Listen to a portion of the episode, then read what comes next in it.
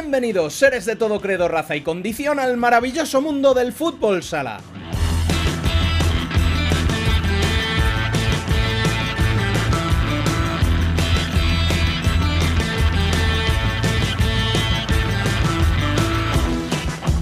Tras unas, por qué no decirlo, merecidas vacaciones, estamos de vuelta para contaros todo lo que nos ha dejado este verano atípico, en el que hemos hablado más de rebrotes, calendario y protocolos que de fichajes y amistosos.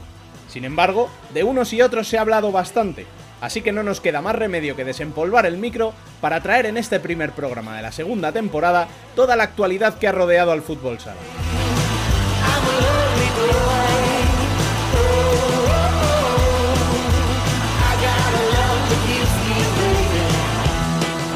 Tras un breve repaso a las noticias, Dani López nos traerá al MVP oficioso de la temporada anterior para analizar qué espera de este año. Charlaremos con nuestros amigos de lo más destacado de esta extraña pretemporada, estrenaremos una sección que era casi obligatoria, volverá el mejor futsal internacional y cerraremos con la columna, más nuestra que nunca.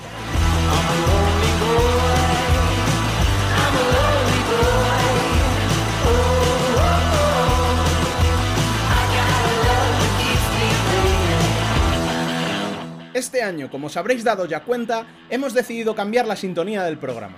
Habrá muchas más novedades de las que os hablaremos enseguida. Arrancamos ya nuestra segunda temporada, recordándoos como siempre que para estar informado de toda la actualidad del fútbol sala, podéis leernos en futsalcorner.es y seguirnos en Twitter, Facebook e Instagram.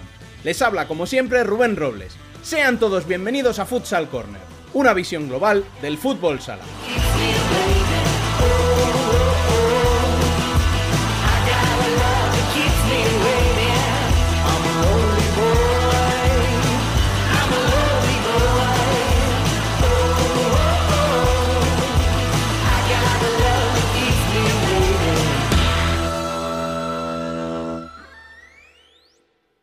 Hola, soy Anita Luján, jugadora de Futsal Atlético Navalcarne de la selección española y os animo a todos a que escuchéis el podcast de Futsal Corner.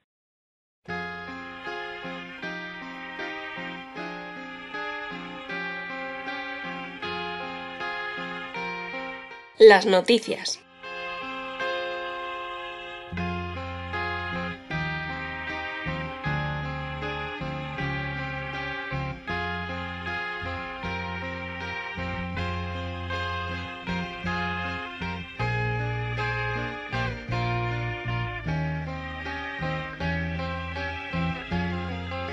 Tras el lío de los protocolos y habiendo tenido que retrasar un mes el inicio de la competición, sabemos por fin cuándo comenzará la misma en Primera División masculina, el fin de semana del 2 al 4 de octubre. Por su parte, Segunda y Primera Femenina lo harán dos semanas más tarde. Recordemos también que Barça y El Pozo tendrán que disputar del 8 al 11 de octubre la Final Four de la UEFA Futsal Champions League de la temporada pasada y a la que dedicaremos especial atención en próximas semanas y de la que también estará muy atento Valdepeñas, quien entrará en la próxima edición solo si no gana ninguno de los equipos españoles.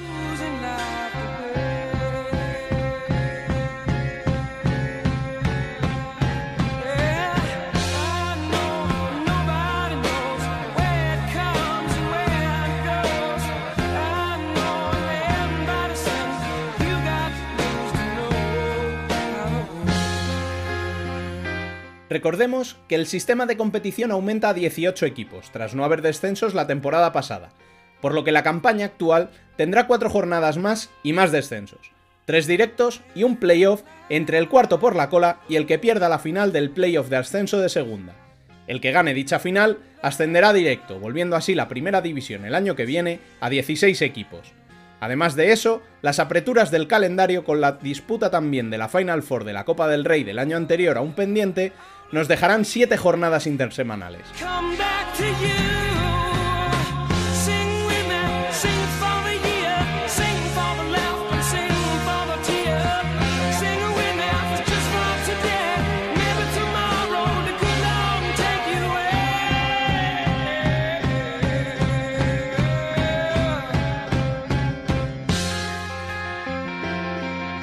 Por último, el mercado de fichajes ha sido tan amplio como de costumbre con un denominador común, y es el paso adelante que parece haber dado la llamada clase media.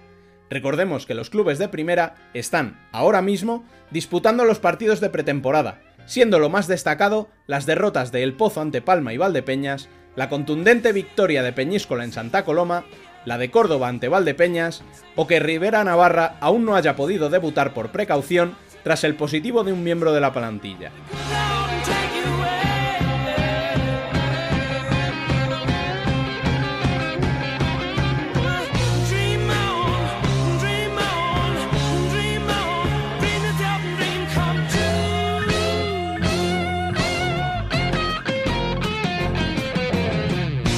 Y lo que no cambia es nuestra pasión por dar voz a los protagonistas.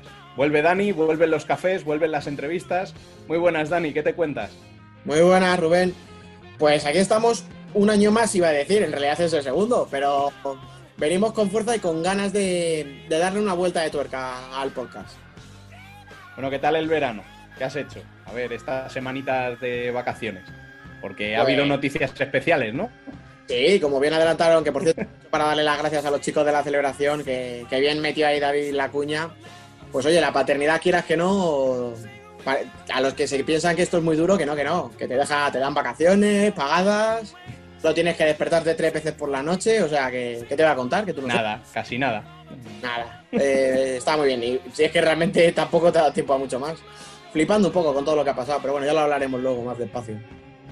Sí, de cara a esta temporada, digo, ¿qué planes tienes? A nivel de futsal. Eso te iba a decir. Yo planes personales lo tengo claro. Tenemos que seguir más a los nuestros. Tenemos que ver más partidos de Ignacio en Polonia, tenemos que ver más partidos de Gonzalo en Francia, porque si vemos la liga francesa por Gonzalo, que quede claro, no nos interesa a nadie más. y... no va por nadie esto. Eh, nada, nada. Por supuesto, seguir a Nano. Vamos a ser muy fans de la Serie 2 ahí en Italia. Vamos, pues eso, a ver mucho a los nuestros, a ver qué tal le va, que al final a los amigos siempre merece la pena que les vaya muy bien.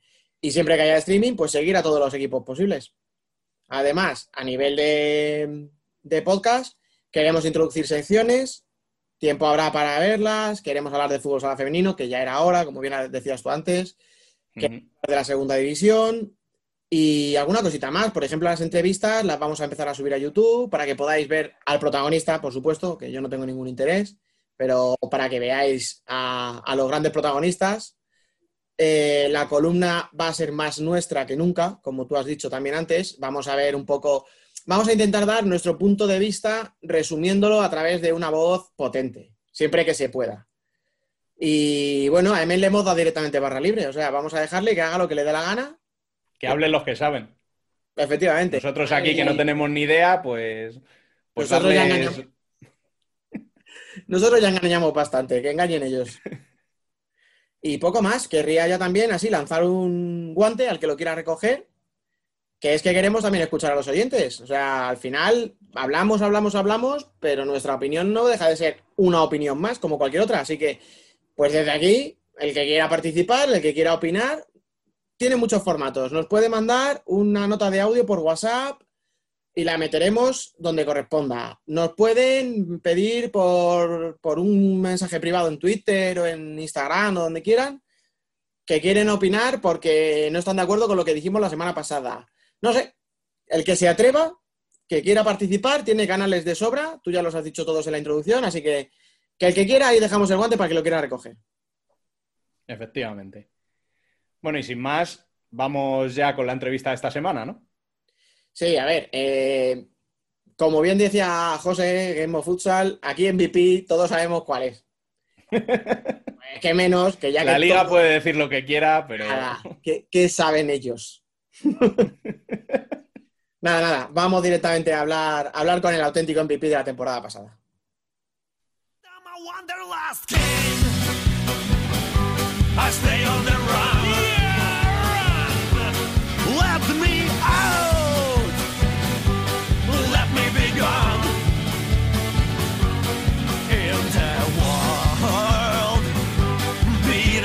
Hoy nos tomamos un café con Adri.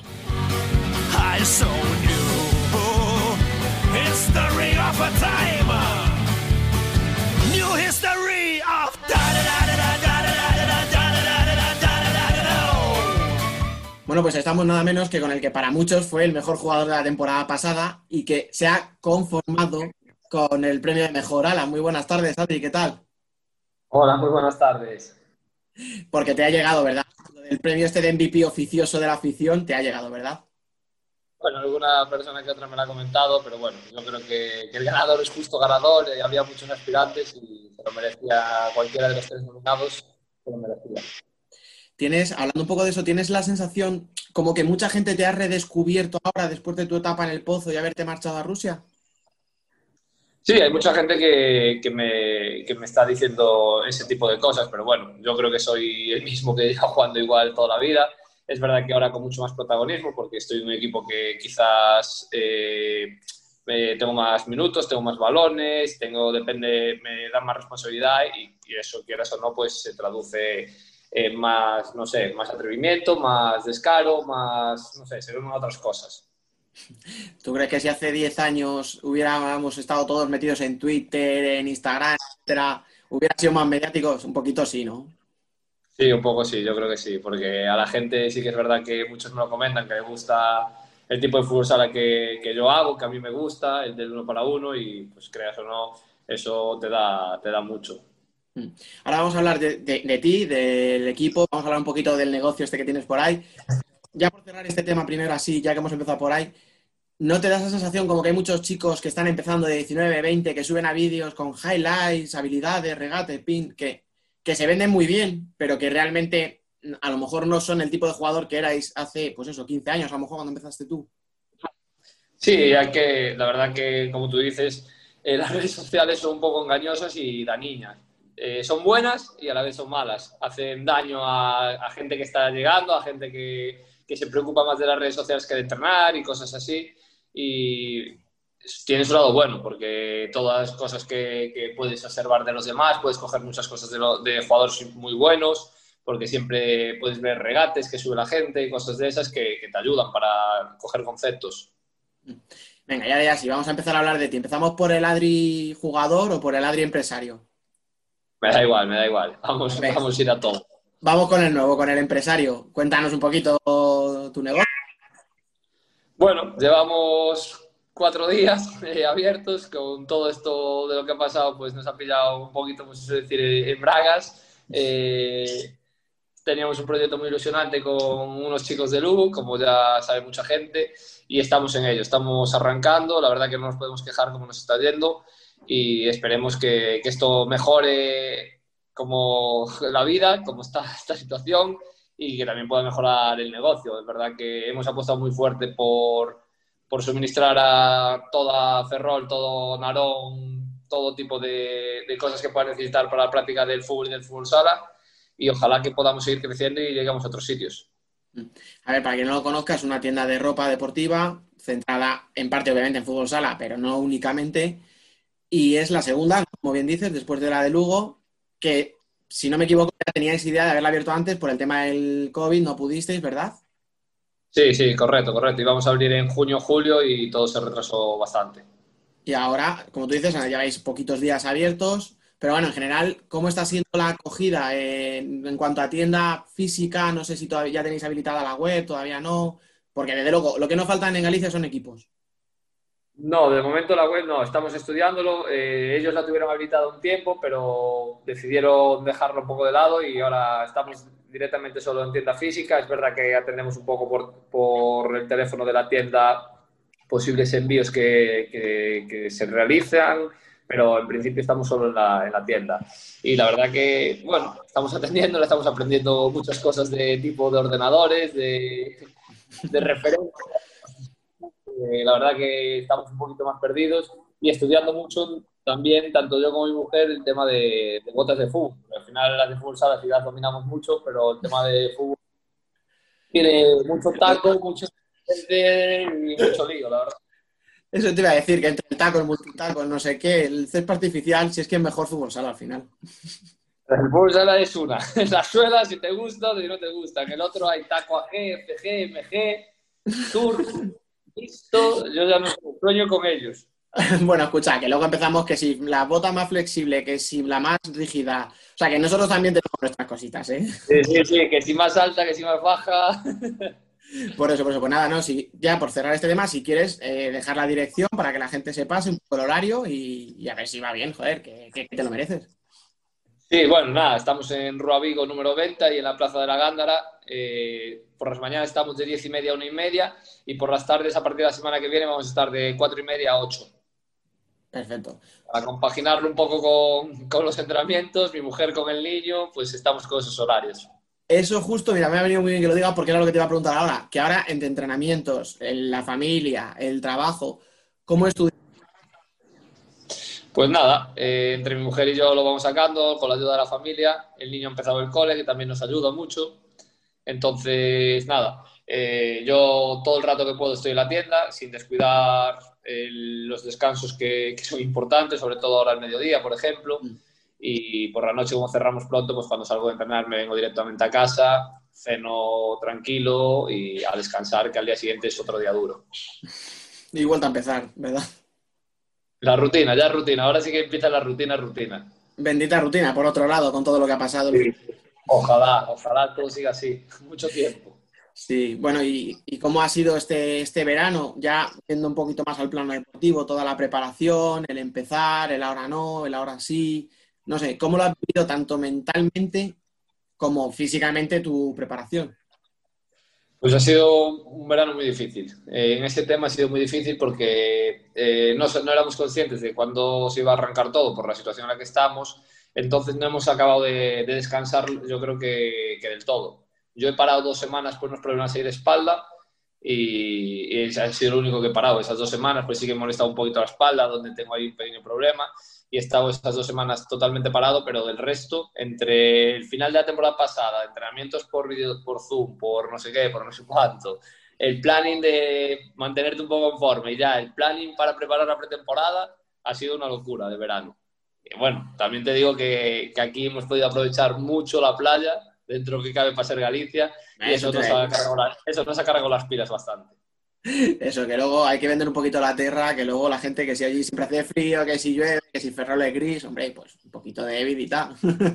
No, no, este verano ha sido muy bueno, la verdad. Y, y, hablando de todo un poco, has dicho solo de los problemas de espalda, las manitas que has estado parado, ¿cómo van siendo esas pretemporadas ya año a año? ¿Se va notando la diferencia? Sí, eh, se nota porque al final estamos mayores. Eso no, ojalá no se notaran, pero sí. Nada, la verdad que, que al no parar me he llegado muy bien físicamente, quizás ha sido el año que mejor he llegado de, de peso, de, de, sensaciones y de todo, hasta, bueno, me lo han reconocido la nutricionista que siempre me está ahí un poquito encima cuando llegaba el verano, me ha dicho que llegaba muy bien y me ha venido bien eso de no parar, pero bueno, la pretemporada, de ser la más corta de, de, mi, de, mi, de, mi, de todos mis años, a ser más larga. ¿sabes? Que te este año es más corta, no sé qué, tal, venga, 10 semanas. semana, madre al final te quita las ganas un poco de, de seguir jugando. a ver, claro, tú primero dices que ha sido mucho al chiringuito y ya dices que ha llegado en mejor forma, o sea... Mmm... No, no, al chiringuito no, a la playa. Que Solo playa. Playa, natación, ¿no? Correr de, de toalla, de, toalla, agua, toalla, agua, por eso he llegado bien. Vale, vale, vale, vale, perfecto. Pero vamos, si me dices que has llegado más que nunca físicamente, si ahora tienes más reconocimiento que nunca y encima has tenido tu temporada más, o creo que la más goleadora, escucha, no te llaman a Benjamin Button, ¿no? Uf, pues me lo estoy planteando porque me lo dijo ella, me dijo, joder, cuanto más mayor estás llegando mejor, los objetivos ya están cumplidos, ahora a ver si te mantienes todo el año. Eso me ha dicho la nutricionista. Sin presión, ¿no? a ver si te mantienes todo el año. También te digo que no va a ser fácil. Ay, madre mía, ahora vamos a ir a los objetivos ya de la temporada, por cierto, no solo los tuyos, que ya nos han quedado claros, que es mantener la forma, sino los de antes, ya por cerrar el tema de la pretemporada, tú lo has dicho, una pretemporada que iba a ser muy corta y al final se ha convertido en larguísima. Íbamos a empezar en septiembre, luego no se sabía cuándo, luego que si el CSD no te da un protocolo, que si la liga tal, que si la federación no sé qué. Del 1 al 10, ¿qué nivel de cansancio tienes con todos estos temas? Bueno, al final eh, yo no quería, casi ni, ni, quería leer nada porque es peor, yo creo que es peor para los jugadores porque le damos mil vueltas a todo y la incertidumbre era muy grande, pero bueno, eh, creo que al que le tocara llevar esta papeleta iba a tener una papeleta muy complicada porque es una situación muy delicada y nadie se quiere coger las manos. Eh, nosotros lo único que podíamos hacer era entrenar, pedirle al club que hiciera un esfuerzo porque se han barajado muchísimas opciones y que nos mantuviera entrenando. El club lo ha hecho y nosotros debemos eso, entrenar al máximo, prepararnos para cuando nos dejaran empezar, que va a ser ya, y dentro de lo que cabe, pues estamos contentos por ello. Y eso te iba a decir, tú que llevas tantos años en la élite, con todo lo que haya pasado, que casi había un momento en el que no sabíamos si iba a haber liga, ¿tienes un gusto especial para empezar la temporada? O, ¿sabes lo que digo? Por, por, toda esa incertidumbre que había, no sé si te apetece más o el cuerpo ya está ahí pidiéndote partido. Me, me apetece mucho porque sí que es verdad que el año pasado estaba muy bien, se cortó la temporada sin dejarnos, bueno, sin poder terminarla y eso pues me dejó con el gusanillo ese de hasta dónde seríamos capaces de haber llegado. Es verdad que lo teníamos muy, muy, muy complicado para meternos en cualquier playoff, pero sí para haber sacado puntos en casa y, pelear alguno fuera y por qué no haber hecho un gran papel en liga. Y ya, ya vamos a empezar con la temporada que viene, pero ahora que me han sacado el tema de todo lo que pasó la temporada pasada y que se tuvo que cortar de golpe, aparte de que evidentemente a vosotros dices, bueno, no se sabe, eran seis puntos, si no recuerdo mal, de Jaén, pero voy a enfocarlo por otro lado. Si todo hubiera ido normal ahora, en estas fechas estarían jugándose un mundial. Parecía evidente que hubieras estado. ¿Te perjudica la suspensión hasta el año que viene? ¿O crees que si das tu nivel, Fede va a seguir contando contigo? Yo creo que si estoy bien y estoy al nivel del año pasado, tengo muchas papeletas de volver a ir. ¿Que me perjudica? Sí, porque creo que el año pasado tenía ahí un puesto no seguro, pero con muchas opciones de estar dentro, estaba a un gran nivel, me encontraba muy bien. Y es otro año que tienes que estar, que te respeten las lesiones, que es una cosa muy importante para mí, para todos los jugadores. Y al final, pues cuando tú estás en el mejor, en un gran momento, que suspenda un torneo en el que tienes tanta ilusión por ir, pues siempre es malo, pero bueno, esto también es una motivación para este año, para volver a dar el máximo y para pelear el puesto al máximo. Pues sí. Venga, ya, sí, vamos a hablar ya de la parte de Oparrulo 2021, esa temporada. Se está hablando mucho de la famosa clase media, que si todos han subido el nivel, que si va a ser la liga más fastidiada, fácil jodida, pero bueno, de la historia, mucho de encima, tres directos más una promoción. Eh, ¿Cómo lo veis en el club? Lo vemos muy complicado, no te voy a mentir. Eh, sabemos que va a ser una liga súper complicada, eh, creo que va a haber varios grupitos de equipos, por lo que yo pienso, y creo que vamos a tener que dar el máximo. Nos tenemos que ser el equipo del año pasado, el equipo de que nadie quiera jugar contra nosotros porque somos muy pesados, y eso es lo que tenemos que, que llegar a ese punto al día 3 de octubre, al llegar al punto de qué pesados son estos tíos. A ver, tú dices que hay varios grupitos. Parece que hay seis o siete equipos que si miramos por plantilla tendrían que estar sí o sí en playoff, lo que dejaría solo un puesto para muchos equipos, entre otros a lo mejor vosotros. Pero claro, si miramos por plantilla, a lo mejor el año pasado también estuvisteis por encima de lo que se esperaba. Sí, por supuesto que sí. Nadie, nadie va a decir que, es mentira.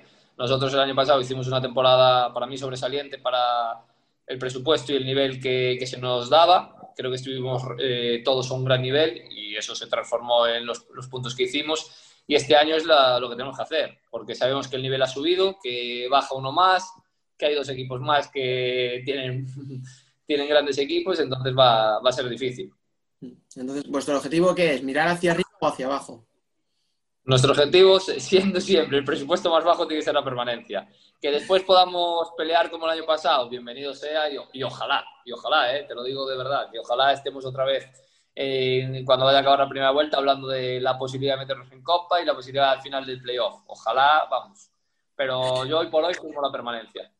¿Te acuerdas todavía de aquel partido contra Levante en la primera vuelta? Como para olvidarme. Madre mía. Si no, hace mucho lo hablé con Rubilemos, que tenemos ahí un grupo de WhatsApp con las mujeres y me decía, anda, anda, anda, no sé qué, porque un día me quedé ese fin de semana en Valencia en su casa y estábamos con el tema todo el día. Eso te iba a decir, ¿eh? O sea, para pasar ese fin de semana allí hay que ser muy amigo, porque joder. Sí, sí, sí. Me sacaba el tema cada dos por tres el fin de semana ese. No me extraña. Y nada, hablábamos de, eh, de, que tú hiciste muy buen año, de que el club, o sea, el equipo estuvo un poquito por encima a lo mejor de lo que se esperaba. Gran parte también de eso tiene Héctor Souto, que llegaba para suplir a Diego Ríos, que se hablaba muy bien de él, de que había hecho muchas cosas, y Héctor le dio al equipo un plus. Además te dio a ti ese plus, esa también responsabilidad, entre comillas, o libertad. Eh, ¿Qué os está pidiendo para este año? Porque ya no sois un equipo nuevo, o sea, ya no sois una sorpresa, quiere decir, ya van a saber cómo jugáis. ¿Os está pidiendo algo distinto o el planteamiento tiene que ser el mismo? Bueno, estamos reforzando todo lo que hacíamos el año pasado. Eh, hay mucho jugador nuevo que tiene que, que, absorber muchas cosas y que están llegando. Por ejemplo, William llegó hace cuatro días y a ir muy justo. Entonces, tienen que coger muchos conceptos y mucho de la filosofía de lo que es este club. Entonces, se tienen que adaptar y estamos metiendo alguna cosilla nueva para, para reinventarnos un poco y para seguir avanzando porque sabemos que cada vez va a ser más difícil. Hmm. Y yo el primero, hemos dado, le, hemos, o sea, le dimos mucho bombo al hecho de que el año pasado metieras 16 goles, que a lo mejor no es habitual. Claro, este año, primero está por ver si estás en los mismos niveles de goles, pero el segundo goleador del equipo era Saura, que se ha marchado. Los que se quedan, Morioka, eh, por ejemplo, hizo un gol, Kevin hizo dos, si no recuerdo mal. Entonces, esa posible, vamos a decir, problema, ese, o esa escasez de gol, ¿Cómo se puede solucionar? ¿Entrenando, con la estrategia, apretando más en defensa? Bueno, eh, Morioka va a estar desde el principio, eh, Ike viene para el puesto de Saura, eh, Tales tiene una gran pegada, eh, vamos a recuperar a Isma, que, que, casi no estuvo el año pasado. Yo creo que esa gente va a aportar mucho. Esos jugadores, más alguno que se escape por ahí que haya venido, van a aportar goles. Esos, pues sus 5, 6, 7 goles tienen que estar todo el mundo y después pues si alguno tiene un buen año y llega a los goles a más goles, pues bienvenido sea. Yo no voy a llegar otra vez a 16, eso está claro.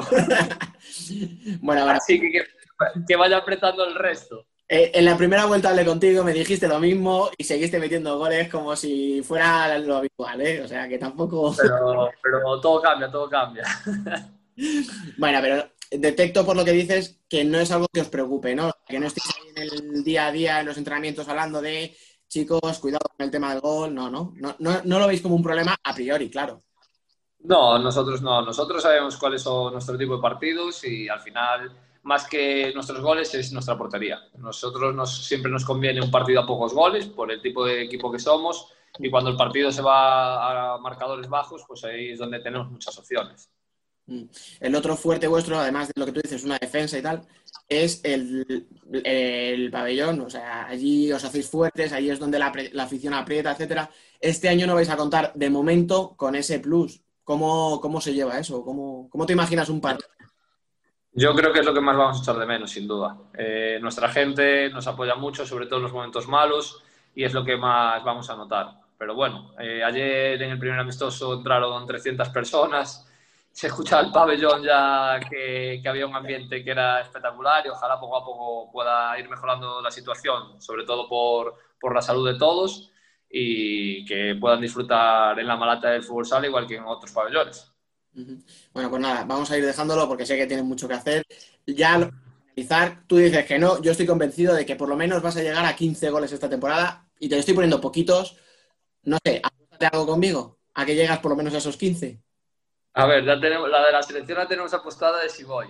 Esa ya está. Una del Parrulo. Si paso de 15, si paso de 15 una del Parrulo. Y si no, si no, si no llego a 15, una visita a la tienda. Venga, venga, me parece. Ah, sí, el, el, que pierda paga. Perfecto, la tienda te tengo que vender algo seguro, así que ya no te digo que compres algo, te lo voy a vender yo. A ver, escucha, lo jodido no es ir a la tienda, lo jodido son los 700 kilómetros que tengo. Por eso, por eso te lo digo, ese, es el palo. Pero no, no, no, hombre, una vez que voy ya aprovecho la visita y me quedo unos días por allí también, ¿eh? O sea, no, perfecto, perfecto, perfecto. A vale, comer o sea yo. Hombre, pues mira, vale, esto queda grabado, o sea que voy a hacer lo que sea, voy a hablar con los rivales, con los árbitros, a que no llegue. Al final, al final prefieres que no, antes que la camiseta venirte y que te invita a comer, te digo yo. Ah, hombre, ya, es que, claro, ya la cosa se pone interesante, ¿ves? Ya estamos hablando de cosas importantes. Porque una camiseta, un poquito de pulpo, joder. bueno. Pues, lo dicho, que muchísimas gracias, que mucha suerte, que, que va a hacer falta por otra parte. Y nada, a romperla este año otra vez. Vale, muchísimas gracias a vosotros como siempre, ¿vale? Venga, un abrazo. Un abrazo. aquí conmigo, mis cinco sentidos están de fiesta, oye, qué ganas tenía de verte y por fin estoy aquí contigo, mis cinco sentidos en una fiesta están. El debate.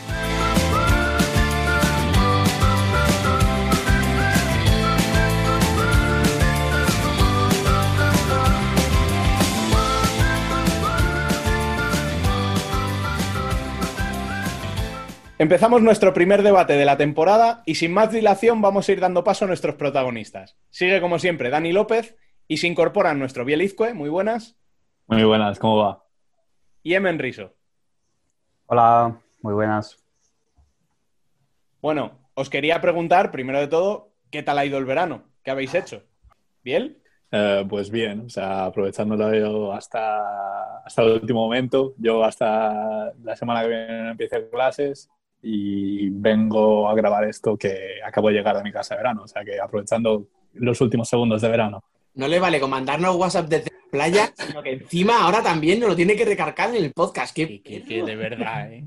Qué sucio. Podemos poner el tweet de, de la captura de, de ahora nosotros grabando y lo que estaba haciendo hace dos horas, que era eso, estar en la playa tranquilito. y no aguantando esta gentuza. Emen, ¿tú qué tal el verano? Bueno, a mí bien no me da ninguna envidia porque, porque no toco el agua del mar desde hace un año y medio prácticamente. Ya no sabes lo que es, así que. Sí, pues, mi verano, bueno, en lo personal bien, que he mudado, he cambiado de casa, ahora vivir solito por fin. Y bueno, y también buscar todo el futsal posible entre en las varias en las varias eh, los varios países donde se jugaba y, y aprovecho para agradecer los que escucharon los especiales de World Wide Futsal, los frikis que nos escucharon. que hay unos cuantos, ¿eh? Sí, Más sí, de 650 visitas del último podcast. Que No pensaba- se dice pronto. No pensaba tener to- todos esos amigos prácticamente. Sí, podemos decir que eh, hay más gente interesada en la Supercopa de Tajikistán que en la primera jornada de la Liga Nacional, bueno, o como se llame. Es que tú, Sí. que tú, que tú no confiabas, Dani. No confiaba. No, lo que dije es que conmigo lo contara, que yo iba a estar en la playa y yo pasaba de grabar. que no es lo mismo. Bueno, ¿y vuestros objetivos futsaleros de este año cuáles son? A ver, contadme un poquito, a ver qué, qué es lo que os proponéis para, para este, esta nueva temporada. A nivel nacional, poder ver lo máximo, eh, que en estas condiciones eh, veremos cuánto afuera dejan entrar, veremos cuántos partidos podemos ver, eh, sabiendo que estamos viendo muchos partidos también por autonómica, igual vemos alguno más de lo habitual. Y ya así a largo plazo, bueno, a largo plazo no, empezar desde ya a seguir bastante más de Liga Italiana, ya que en marzo eh, estaré allí, estaré y, y poco más. ¿Emen? Bueno, yo sobre todo espero que la temporada se desarrolle sin problemas y que termine en mayo, cuando tiene que, o en junio, cuando tiene que terminar, para y bueno, poder entrar en los palacios lo, cuanto, lo más antes posible eh, y poder volver a viajar y poder ir a, por ejemplo, a España a la Copa el próximo año, poder ir a ver eh, Bernardinello Padova con Biel eh, o poder ir a ver el, Geno- el Genova aquí en Serie A. eh. Bueno, hay, hay muchos planes que espero poder, poder eh, poner en práctica. Vamos, olvidarnos Veremos directamente del, si del hashtag de la alguna- cuarentena futsal corner, ¿no? Sí, no, no, lo, lo primero sobre todo es que termine cuando tiene que terminar. Luego, Vamos ya a conocer a nuestros invitados a este debate. Los que tengan buena memoria recordarán que con ellos inauguramos el podcast del año pasado y este hemos querido repetir con ellos. Ellos son Antonio Pulido y Marcos Angulo. Muy buenas a ambos. Hola, muy buenas tardes. Hola, buenas, ¿cómo estáis? Bueno, ¿y qué tal el verano? ¿Qué habéis hecho durante estos meses? Bueno, pues empiezo yo, que soy más mayor. Eh, durante estos meses, pues bueno, estos meses de pandemia ya sabéis que es todo muy complicado. Aquí en Barcelona parece que, que la cosa iba muy mal, luego muy bien, luego muy mal. Ahora otra vez parece que estamos más o menos bien, con los trabajos estamos bien y deseando que empiece esto del futbito. De momento ha empezado bien la pretemporada, que podemos ver muchísimos partidos en streaming, en televisiones locales y demás. A ver si lo aguantan durante todo el año. Pues yo también un poco más o menos igual. Lo que pasa es que cambiamos Barcelona por Madrid, que los que sois de Madrid pues también lo sabréis que hemos estado un poco en indecisión, como que nos querían que nos quedáramos hoy en Madrid, pero no nos permitieron salir por lo menos disfrutar un poco de vacaciones y sin incertidumbre. Y en fútbol sala, pues eso, hemos visto que se ha alargado más la temporada, hemos tenido también un poco de incertidumbre de qué pasaría con todo este cambio de, del ente organizativo. Pero yo pienso igual que Marcos, creo que lo que estamos viendo en pretemporada y sobre todo de los refuerzos de los equipos, eh, siempre parece que decimos lo mismo, pero parece que esta temporada va a ser incluso más igualada que la anterior o que hay mejores plantillas. Bueno, y os reitero la pregunta a vosotros. Eh, Marcos, ¿qué, ¿qué, te ha llamado más la atención de este verano? Pues a mí me ha llamado la atención eh, la cantidad de jugadores que hay en cada plantilla, porque estamos con plantillas de que el que menos tiene veo que tiene 14 jugadores, 14, 15, 16. Eso va a suponer que, se van a quedar mucha gente fuera y, para eso se necesita ser muy profesional. Y ojalá, ojalá demos este, este saltito que nos queda y, ya te digo, pero lo que más me ha, llamado la atención es, es la cantidad de jugadores que hay en cada equipo.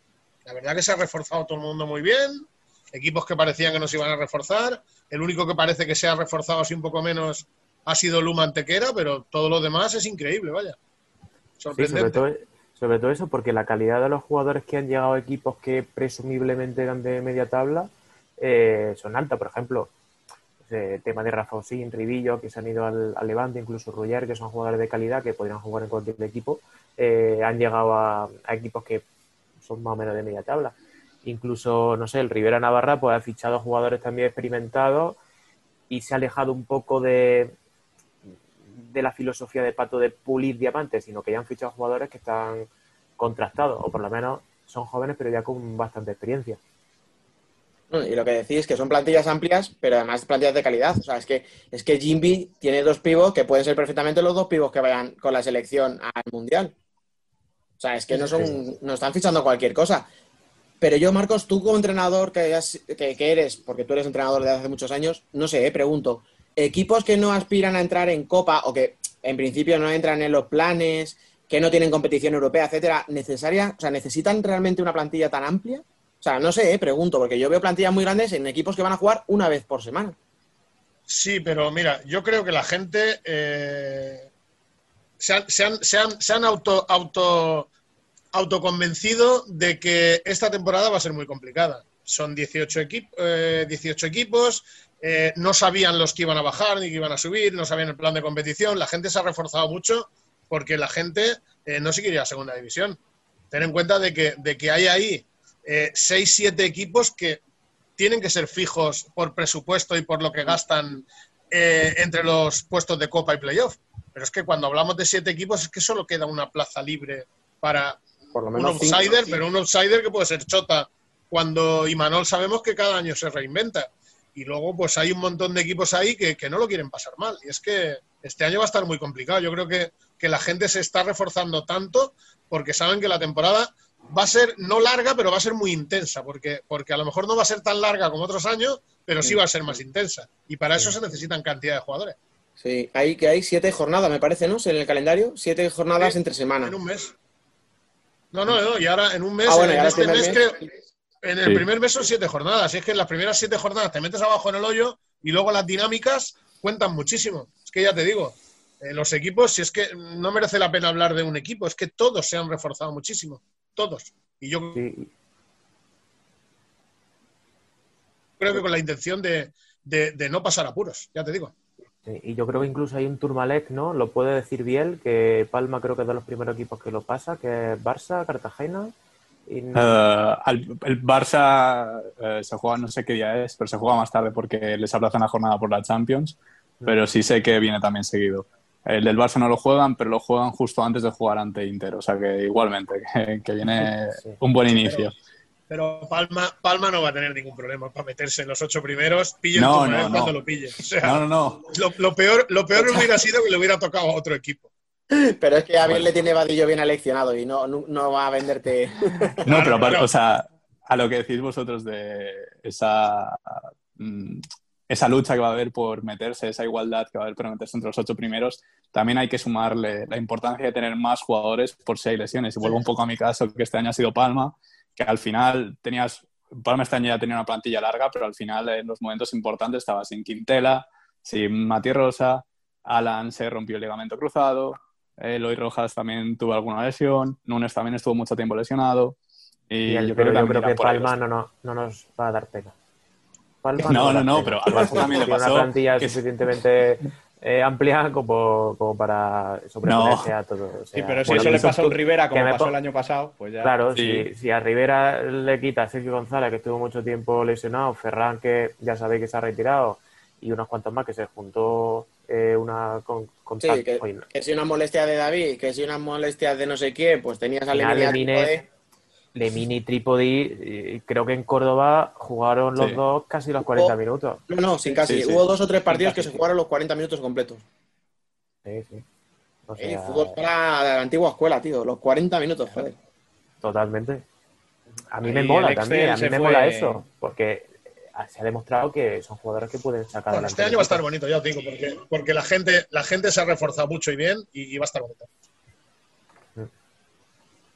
Y con la incógnita, eh, habéis hablado antes del Sota, eh, que evidentemente y Manol sabemos que es un grandísimo entrenador, pero ahora se ha nutrido de, jóvenes, ¿no? Eh, parece que, que, empieza otra etapa nueva, ¿no? En el Sota. Yo tengo la incertidumbre tanto de Sota como de Inter que han bajado un poco en el sentido el nivel de fichajes que nos tiene acostumbrados a ver cómo reacciona. Porque yo el otro día es verdad que Inter ganó al Barça, pero también perdió contra el Cartagena.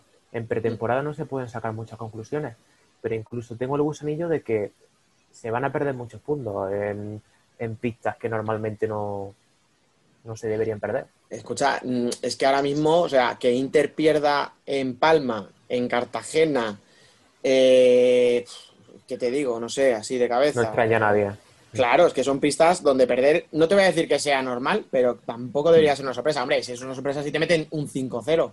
Pero, por ejemplo, el partido que pierde Inter en Cartagena entra dentro de lo razonable. O sea, es un partido igualado, tal, tienen ocasiones los dos, tal. Pero eso se va a suceder con más frecuencia, creo yo, que en las últimas temporadas, porque antes iba Inter cuando jugaba en la bombonera en Cartagena, eh, que era el plástico Romero y era impensable, ¿sabes? Eh, por el nivel que había, pero ahora creo que todos tienen un nivel más o menos. Bueno, te voy a decir que Inter ha fichado eh, basura, porque no es así, porque son jugadores nacionales que son muy buenos y que tienen muchísima proyección. Pero sí que es verdad que estamos acostumbrados. A lo mejor también nos pasa una cosa, ahora que lo pienso, que minusvaloramos mucho el producto nacional. Es posible, pero todos los, los jugadores que ha fichado Inter todos son internacionales. Y el que no lo es, lo va a ser en dos días. Sí. Claro. Cecilio no sé si llegó a ser internacional. aquí, yo creo que, lo que está claro. ¿Quién? Cecilio, finalmente. Creo que no. No, no, no, no, porque además, si una rueda de prensa le pregunté yo y no, no había jugado todavía con la selección. Pero lo demás, o sea, Martel. Aquí yo creo, yo creo, yo creo que aquí, yo creo que aquí está, está el Barça que está muy por encima de todos los demás, por mucho que se hayan reforzado, porque al final eh, yo creo que está años luz de los demás y años luz, ya lo digo bien, ¿eh? en cuanto a resultados quizá no, pero, pero en cuanto a presupuesto y, a plantilla y a jugadores debería estar a años luz de los demás. Y luego hay, hay un montón de equipos ahí para pelear por la segunda, que es que por la segunda posición, que yo desde no descarto desde, desde el Inter eh, al Valdepeñas, al Jimbe, al Palma, al Pozo, al Chota, al Levante, el Jaén está bien, sí que fíjate, sí que ya ha dicho nueve equipos que todos no pueden jugar Copa. Y Zaragoza mm, es otra incógnita que tengo yo, claro. Porque... Está por ver cómo salen. Es una apuesta lo que han hecho. Pero escucha, es como el caso de Peñíscola, yo reconozco, yo Peñíscola, la mitad de lo que ha fichado no lo conozco. Entonces, yo, a, Peñíscola le pongo en el vagón de cola, pero es que lo mismo nos sorprende. Ahora, ¿te puede sorprender tanto como para llegar al octavo? Pues yo creo que no. No, no, no. pero claro, ¿quién hubiera apostado el año pasado por Oparrulo? Y estuvo a un partido de entrar en Copa. O sea, yo, al final hay pocos, al final hay pocos, pocos equipos que arriesguen, porque es que, eh, como vosotros decís, por ejemplo, Levante, eh, todo lo que firma lo firma de la Liga Española, no arriesga nada fuera. O sea, eso es medio valor seguro. Eh, Inter, pues todo lo que ha firmado prácticamente ha sido de Liga Española. Al final Zaragoza, Peñíscola, todos estos equipos se tienen que ir a pescar fuera porque, porque tampoco hay para todos equipos. Claro. O sea, hay muchos equipos y no tantos jugadores para, para los equipos punteros. Y al final, pues Valde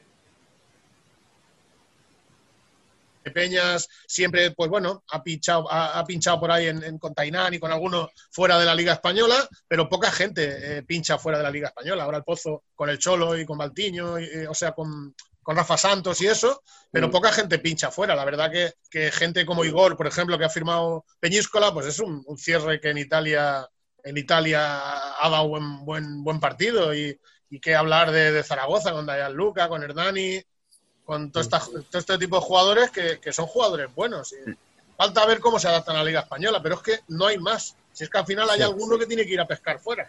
Lo que llama mucho la- atención es que se está fichando mucho argentino, ¿eh? mucho joven argentino.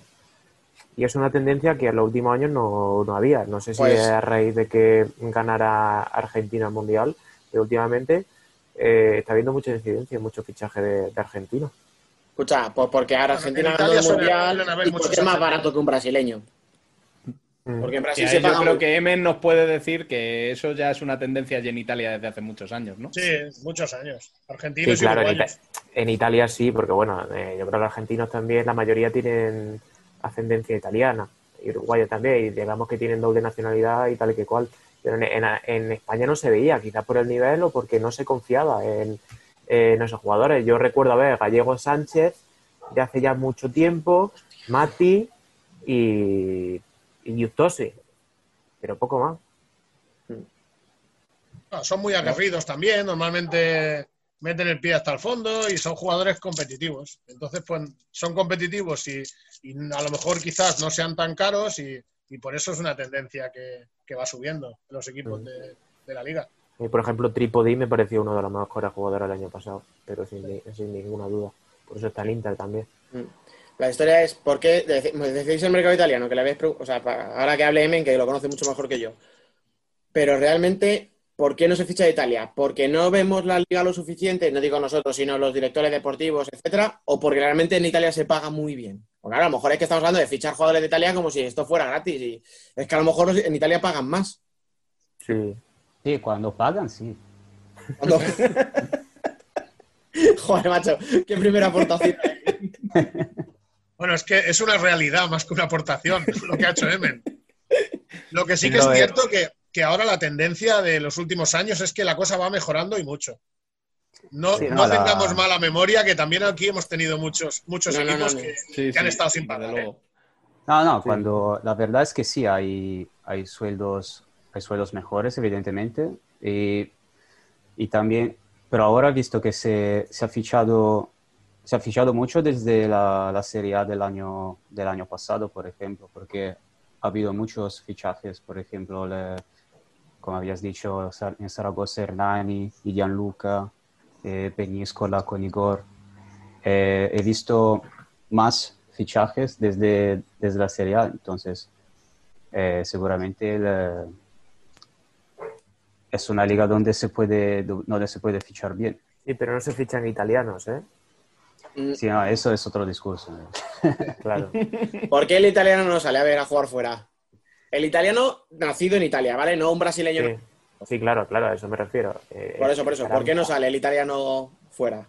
Bueno, hay, hay, muchos, hay muchos italianos eh, nativos eh, muy buenos, pero evidentemente todavía hay una, quizá hay alguna, ¿cómo se dice? Eh, pre- prejuicio, se puede decir, Sí, sí, sí. hacia, hacia los...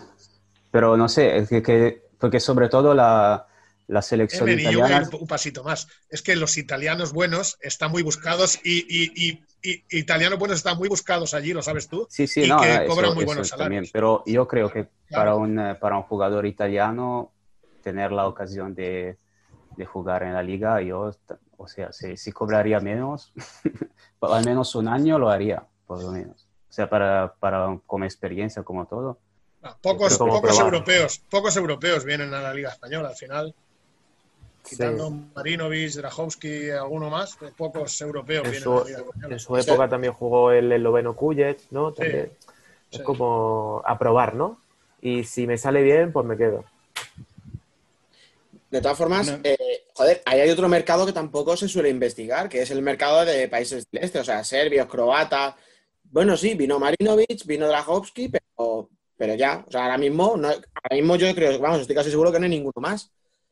Pero, Han rendido mal, pero eh, los que has dicho. joder, por eso, o sea, pero si me dices, vale, han venido dos y es casi un desastre. Ostras, pero es que son Sí, dos sí. que han rendido muy bien. Entonces, ¿por qué no se intenta más? Si al final serán jugadores que Claro. A sueldo no creo que te cobren una cantidad que no puedas pagar, ¿no? No sé. Pues Yo igual porque tengan más cerca a Rusia, que tampoco paga mal, ¿no? Claro, yo me acuerdo en la Eurocopa que ganó España, la última en Serbia, que Kocic, por ejemplo, eh, fue un espectáculo. O sea, Mm. Kocic, el jugador de Serbia, fue un espectáculo. Y, y que ahora está con Ricardinho y Ortiz en, en París, eh, también fueron dos jugadores eh, maravillosos. Y yo no tengo duda de que Kocic tenía nivel para jugar en España. Claro. Pero no tenía, pero no tenía ofertas, que es el problema. Claro, claro. ¿Ves? Pues no, eso no lo puedes pagar. Es que no se puede pagar, a no ser que tú... que- Bueno, no se pueden pagar. Los jugadores, yo te aseguro que vienen por menos dinero a España. ¿eh? Yo soy amigo personal de Drahovski y con Marín me llevo muy bien y aquí pierden dinero. Ganan menos dinero que en su país por jugar en la Liga Española. Marinovic ya, yo creo que ya se lo ha ganado más que de sobras, el, que, el tener un buen salario, pero, pero que, que gente como Drahovski ha venido aquí cobrando un tercio de lo que podía cobrar en República Checa. Pero entonces es falta de O sea, atrevimiento que- de los final- directores deportivos. Bueno, yo voy a ir un poco más allí, por desconocimiento, más que nada. Pero, pero si nosotros los conocemos. sabe mal tener que decir eso, pero sí, bueno, ya, pero que, que vosotros los conozcáis no significa que, Mm. que- vuelvo a repetir, que, que casi todos los equipos se, se fichan jugadores de la liga. Claro, ah, pues, Poca podemos- gente, poca gente pesca fuera. Desde aquí, Yo, yo veo una media de cuatro o cinco partidos cada día y no me dedico a esto. Estoy en el paro desde hace dos años. pues desde aquí eh, nos proponemos como directores deportivos, porque coño, si jugadores. Pues yo te digo la verdad, más de un club acertaría si os firmara alguno de vosotros, Sí. porque no está Candelas aquí. Si estuviera Candelas, ya te digo yo que si yo fuera presidente de un club, lo firmaba ya. Sí, Candelas hijo, me refiero, ¿eh? No Sí, no, Candela padre te dice ya que pasa de esto. Es verdad, porque al final eh, eh, la gente cuando quiere, cuando quiere saber de algo tiene que estudiar. Y, y el, que no puede, el que no estudia no puede saber de las cosas. Y ya está. Y para esto se necesita mucho tiempo y ser un friki. Y que te guste y ver, y ver partidos, y ver partidos, y no hay más trucos. Pero escuchad, que aquí tenemos a Emen, que parece que como habla porque es un chico modosito y tal, pero que ve- un montón de partidos, que conoce muchísimos jugadores y que si la gente supiera lo que él ve y lo que él conoce, o sea, y al final lo hace por gusto y por pasión, o sea, joder, no Sí, que sí, si eres director deportivo en un club, de verdad no, o sea, ¿no ves partidos? Quiero decir, ¿no ves otros mercados? Porque al final partidos los vemos todos, pero verlos con, con los ojos de un tío que necesita buscar jugador yo, a un yo salario. ya no digo, No sé, ¿eh? desde el conocimiento. Yo ya no digo solo que no vean, sino que, que no traer a un brasileño, porque al final cuando traes a un brasileño puedes decir no se ha adaptado, aunque sea un patata en su pueblo, pero le puedes, lo puedes decorar de mil maneras. Un europeo, pues si te sale mal, pues se va a tirar todo el mundo encima tuyo, te va a decir a quién se le ocurre hacer eh, martingalas de estas, con lo fácil que es fichar en Brasil y punto. Claro, Hay mucho para. experimento de todas maneras, ¿eh? Por ejemplo, yo me acuerdo del Jaén que fichó a un Felipiño eh, y se fue a mitad de temporada, o Wandel Pereira que no jugó casi nada. Eh, en algunas ocasiones sí que es verdad que sale mal, pero en otras sale muy bien porque eh, Verá, hay verá jugadores Felipe que- Mancha, verá Felipe Mancha que bien le va a ir a Jaén. Y ese chico ha jugado en Rumanía prácticamente siempre. Ujú. O sea que a, a veces los experimentos salen bien, pero hay que, hay que atreverse, claro. O sea, que el bueno parecía que era Sabio Valladares, que es muy buen jugador, que ha fichado ahora por Kairat, pero las, las lesiones no le han respetado mucho. Pero Felipe ya veréis como, como es un jugón, es un todoterreno. Claro, a mí me sorprendió, por ejemplo, hablando del Jaén ahora mismo, que se atreve con Felipe Mancha, que es un jugador que no se conoce ahora mismo en, en España, entre comillas. Pero Mitué, por ejemplo, que es un jugador que en Carlos Barbosa tiene un cartel muy, muy bueno, a mí me Vamos. parece un. Claro, y me parece que tenía que un fichaje muy, muy bueno. Muy y que no sí, se sí. le está dando Sí. la. O Pues ves, sea, la y gente se- dice Mitué, no, sé, no sabe quién es. pues, pero sin embargo es un tío que tú cuando lo fichas Jaén piensas, coño, este tío, con, con todo el respeto del mundo, a lo mejor estaba para un equipo mejor que Jaén. Sí, sí, Es- Por y, eso, y por eso Jaén, sorprende. y Jaén de, presupuesto no va muy sobrado, o sea que si se lo puede permitir Jaén, se lo pueden permitir otros 10 equipos de primera. Mm. Y sin embargo, mira dónde. Sí, sí. Yo Yo os digo, creo que- yo. Dime, habla, habla, habla. Perdón. No, yo creo que el eh, confinamiento y toda esta situación ha hecho, ha hecho lo suyo. O sea, eh, quizá, por ejemplo, hay muchos brasileños eh, que, no, viendo que no, no empezaba la Liga Nacional de Futsal en Brasil, ha dicho, bueno, mejor me voy a, me voy a jugar a Europa para, para sentirse un poquito, un poquito más seguro esta vez, no sé. Y volviendo a hablar de, de- de mercados de- del este, para mí ha beneficiado mucho para la, la Liga de Croacia ese periodo en julio donde se jugaba solo allí prácticamente, porque en la, después de, la- de los playoffs de Croacia prácticamente me- media liga se fue a Italia prácticamente. Sí. Yo creo, yo creo que yo creo que el hecho de estas situaciones un poco, un poco raras, donde se podía ver ligas donde que, eh, se- que no suelen tener toda esta visibilidad, Sí, Porque de hay- repente un Bielorrusia y solo había Bielorrusia. claro, muy fan ahora. Pero eso el, que el ha hashtag cuarentena futsal corner ha hecho, ha hecho estragos en Italia. Ha hecho daño, sí. Sí, ahora tenemos a dos equipos, que eh, Mantova y Meta Catania, que son muy globalizados, digamos, porque han fichado desde los mercados bastante que no, son, no suelen ser los mismos desde de siempre, digamos. Claro, pero por ejemplo, mira, ves, hablábamos de que en Italia ahora se, ficha mucho jugador de otros países y yo oigo luego críticas de que en Italia el jugador nacional no está valorado, de que no tiene suficiente... O sea, que al final estamos lo de siempre. Claro, si un Peñíscola, por decir un equipo así de zona baja, que a lo mejor tiene poco presupuesto, te ficha dos croatas, un serbio, un... yo qué sé, un francés y dos argentinos, pues nos quejaríamos de que no tiene españoles. Que estaban en Italia hace años, de que, es que no había jugadores italianos, o que no se les daba paso. ¿Sabes? Es que al final no nos conformamos con nada, o sea. O sea, estamos llega otro problema. al final- Bueno, porque de algo tenemos que sería la muy. Claro.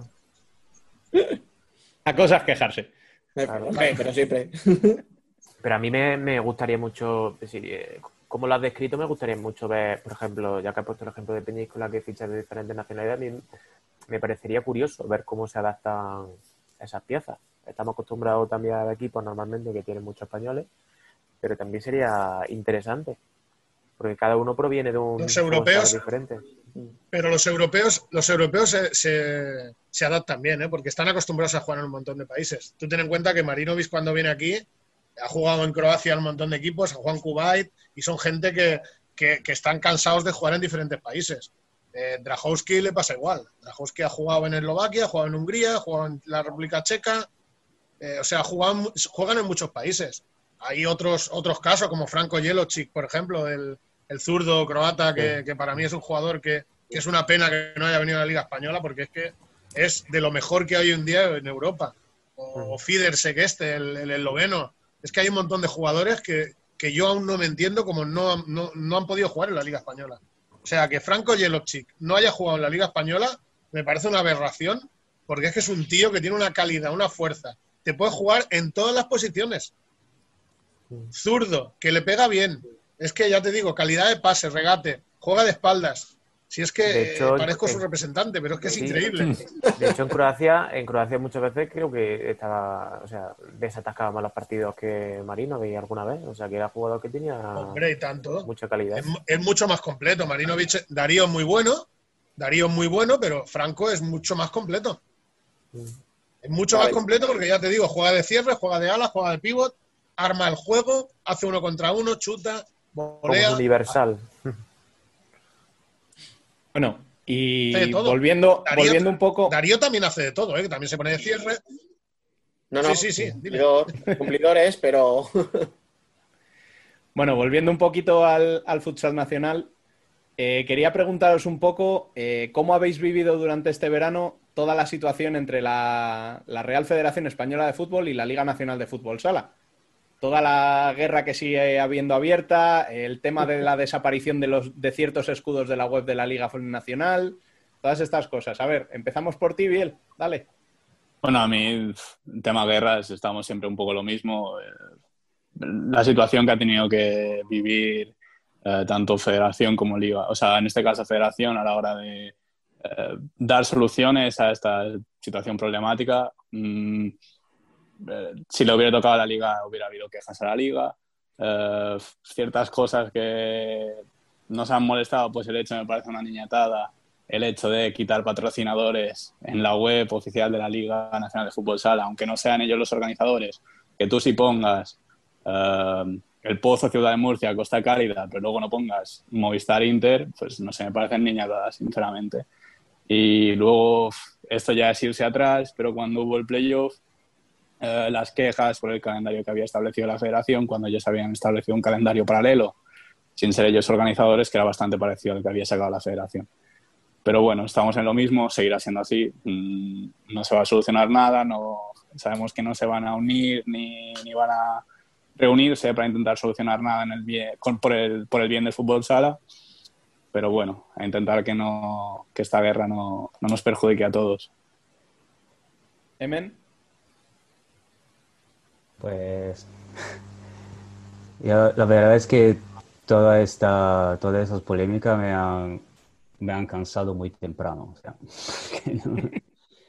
eh, yo, para mí, yo creo que esto va, va a seguir mucho, mucho más, eh, que no va, no va a terminar muy, muy, muy pronto. O sea que creo que durante todo el año veremos que seguirá esta, esta eh, polémica entre, entre las dos organizaciones y yo creo que eh, por lo menos hasta que durará el acuerdo entre Gol y la NFS sobre la, sobre la retransmisión de partidos, eh, seguramente habrá, habrá mucha, mucha repercusión eh, por, en el futuro también. Ahora que la, ahora la federación parecía eh, que con la publicación de los nuevos diseños y, y la, la, actividad en las redes sociales parecía más, eh, mucho más activa, mucho más eh, interesada, ¿no? Pero yo creo que la, seguramente esta, esta polémica va, va a seguir para, para varios años también. Marcos.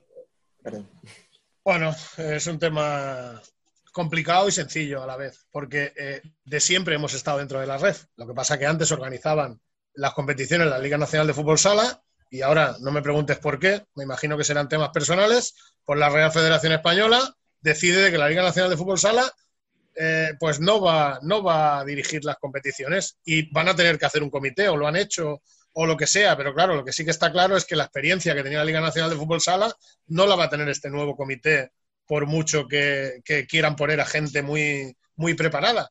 Y al final,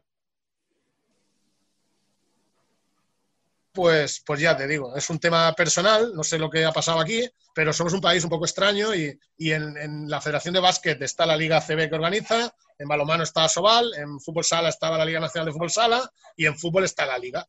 Eh, somos un país que, tiene ese tipo de asociaciones.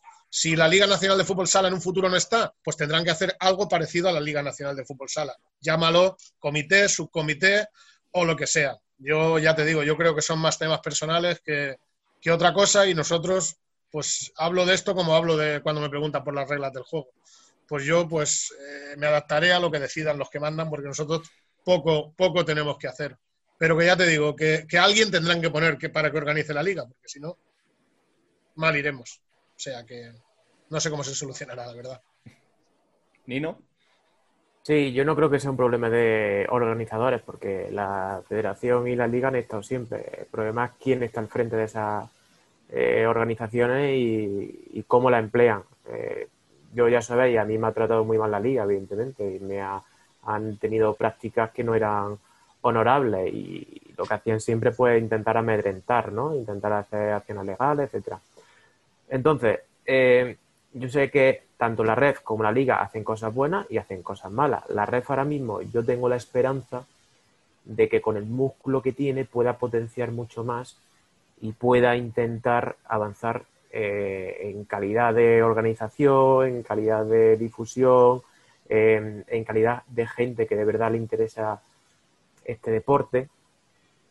Y esa es mi esperanza. En- si me preguntas de la liga, pues yo sé que hay personas que no son honorables, que intentan beneficiarse del, puesto que tiene, y yo hablo claramente, yo sé que hay personas que tienen su sillón bien puesto y que cobran por hacer programas de mierda y que por eso eh, continúan al, al frente, quiero decir, eh, no quieren perder su sillón.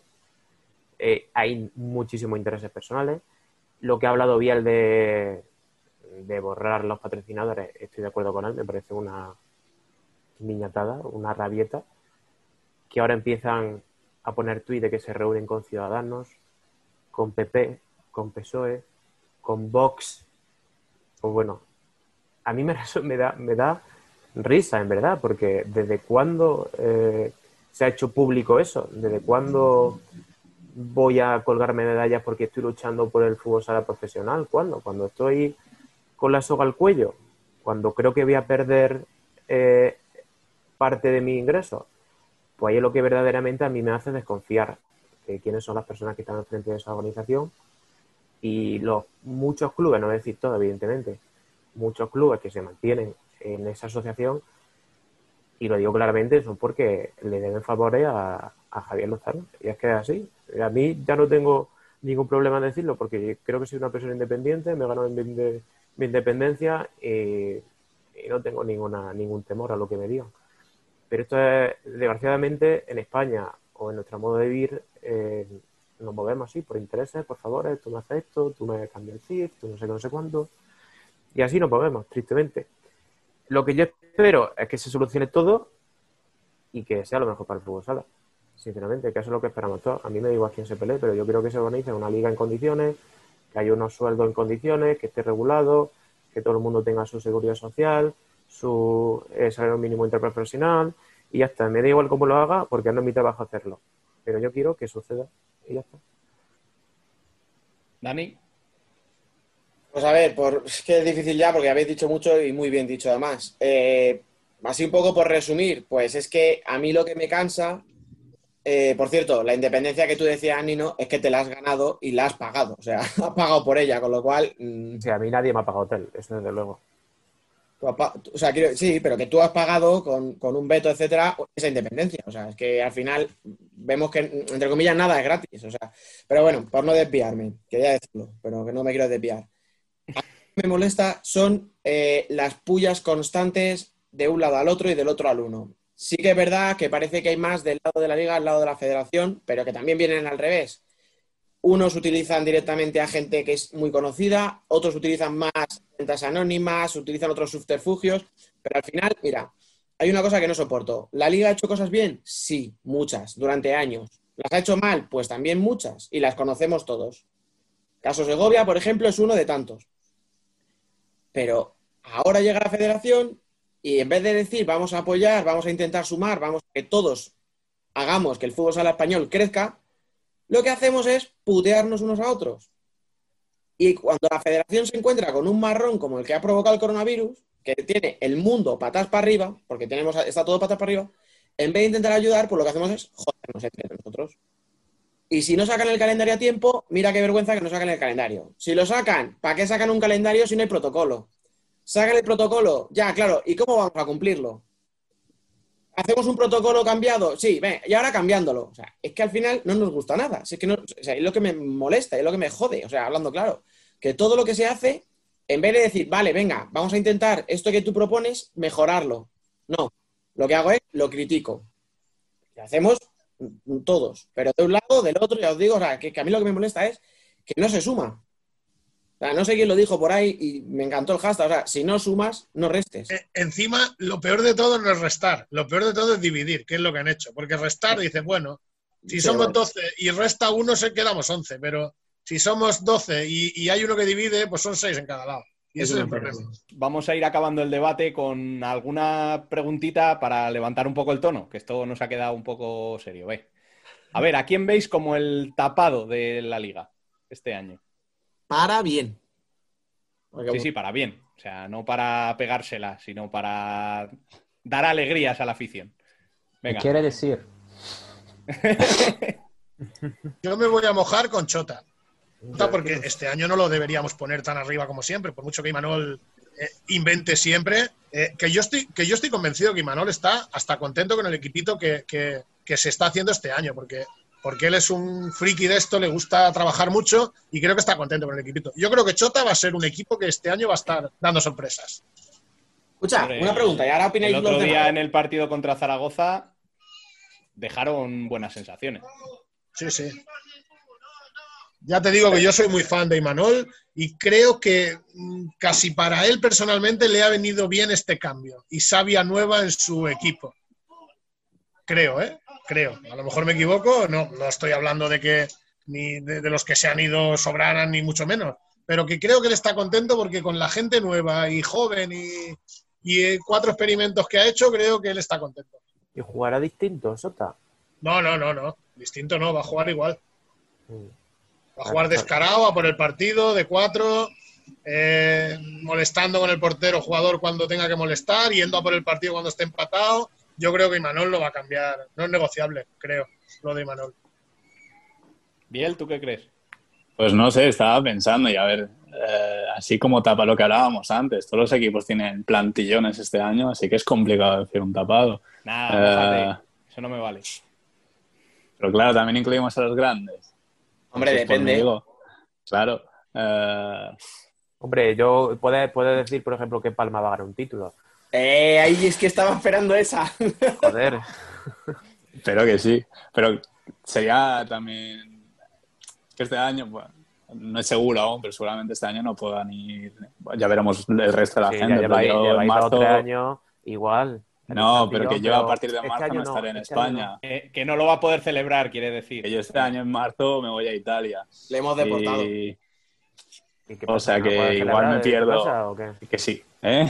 ¿No te puedes celebrar en tu casa de Italia o qué?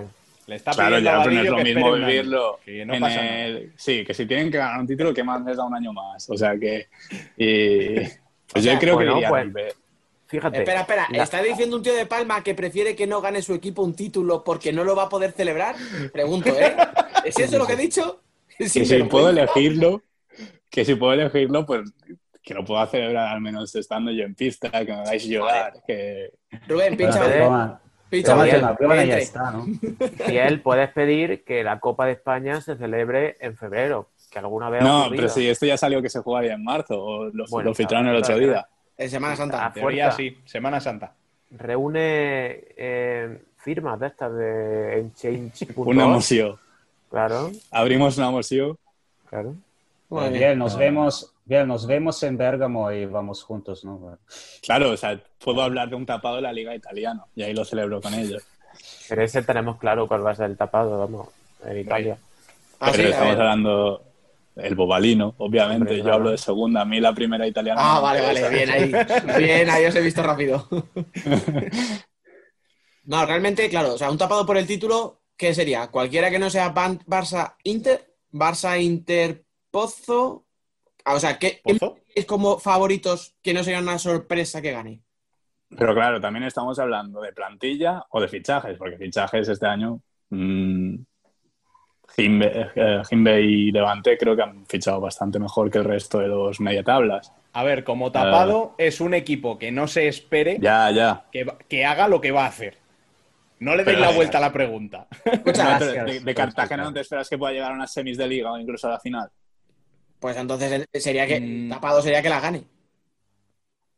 Aunque algún Vale, vale, que es vale. el gran favorito al título. Ah,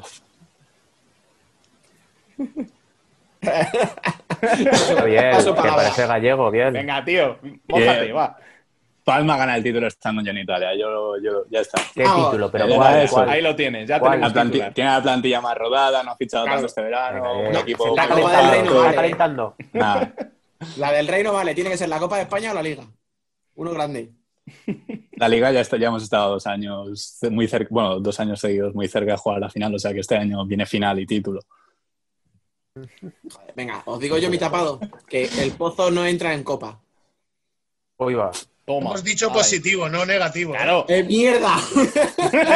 Claro. Le soltar, daba igual cómo. Joder, tío, le ha preguntado él encima. Iba loco por soltarlo, pero hemos dicho positivo. Y Rubén lo ha Vale, dicho vale, vale. dos veces.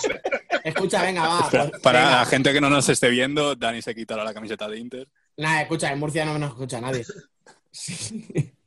Que esto es muy fácil. Venga, va, voy a ponerlo fácil, como he hablado con él ahora. ocultado Dani o yo en algún momento. eso. Efectivamente, si yo no engaño a nadie, tú.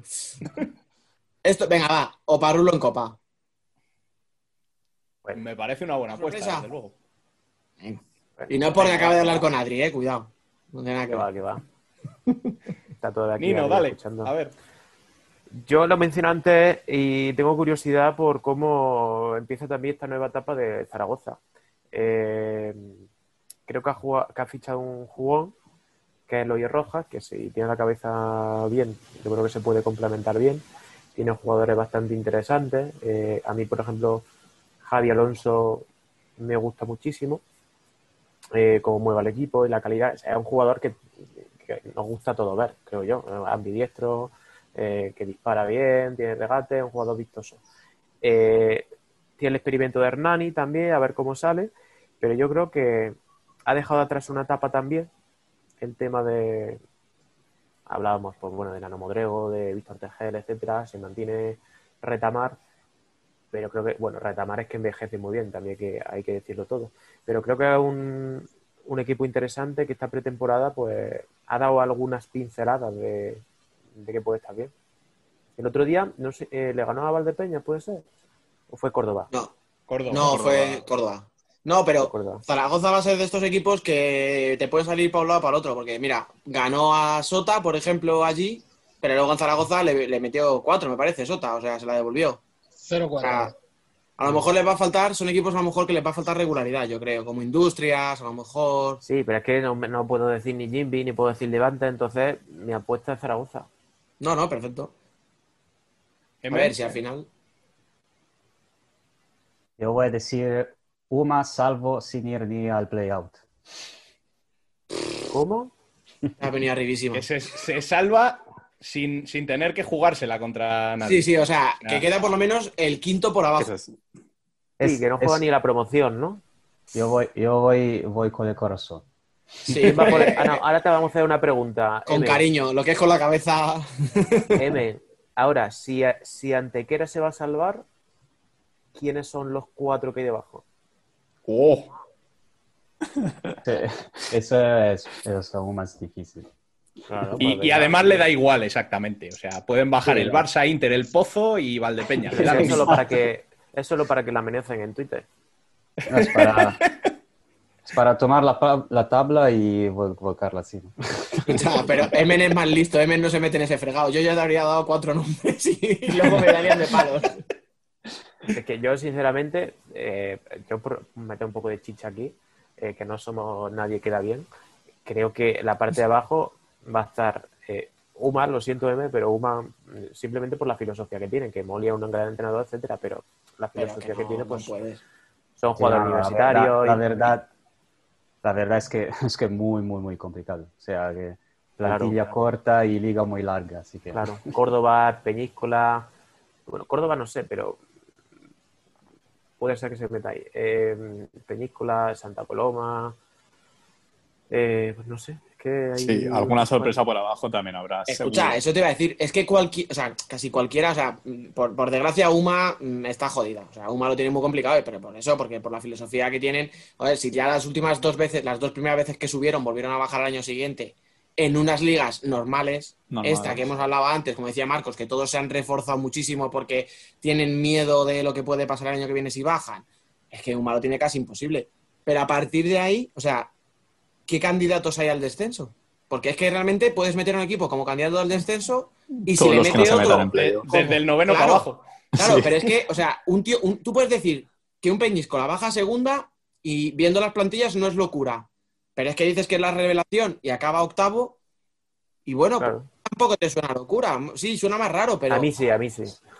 Vale, te pongo otro ejemplo. Pero no Burela. hemos. Escucha, no Burela, hemos que el año pasado estuvo en descenso. Tú piensa, Burela te digo que queda octavo.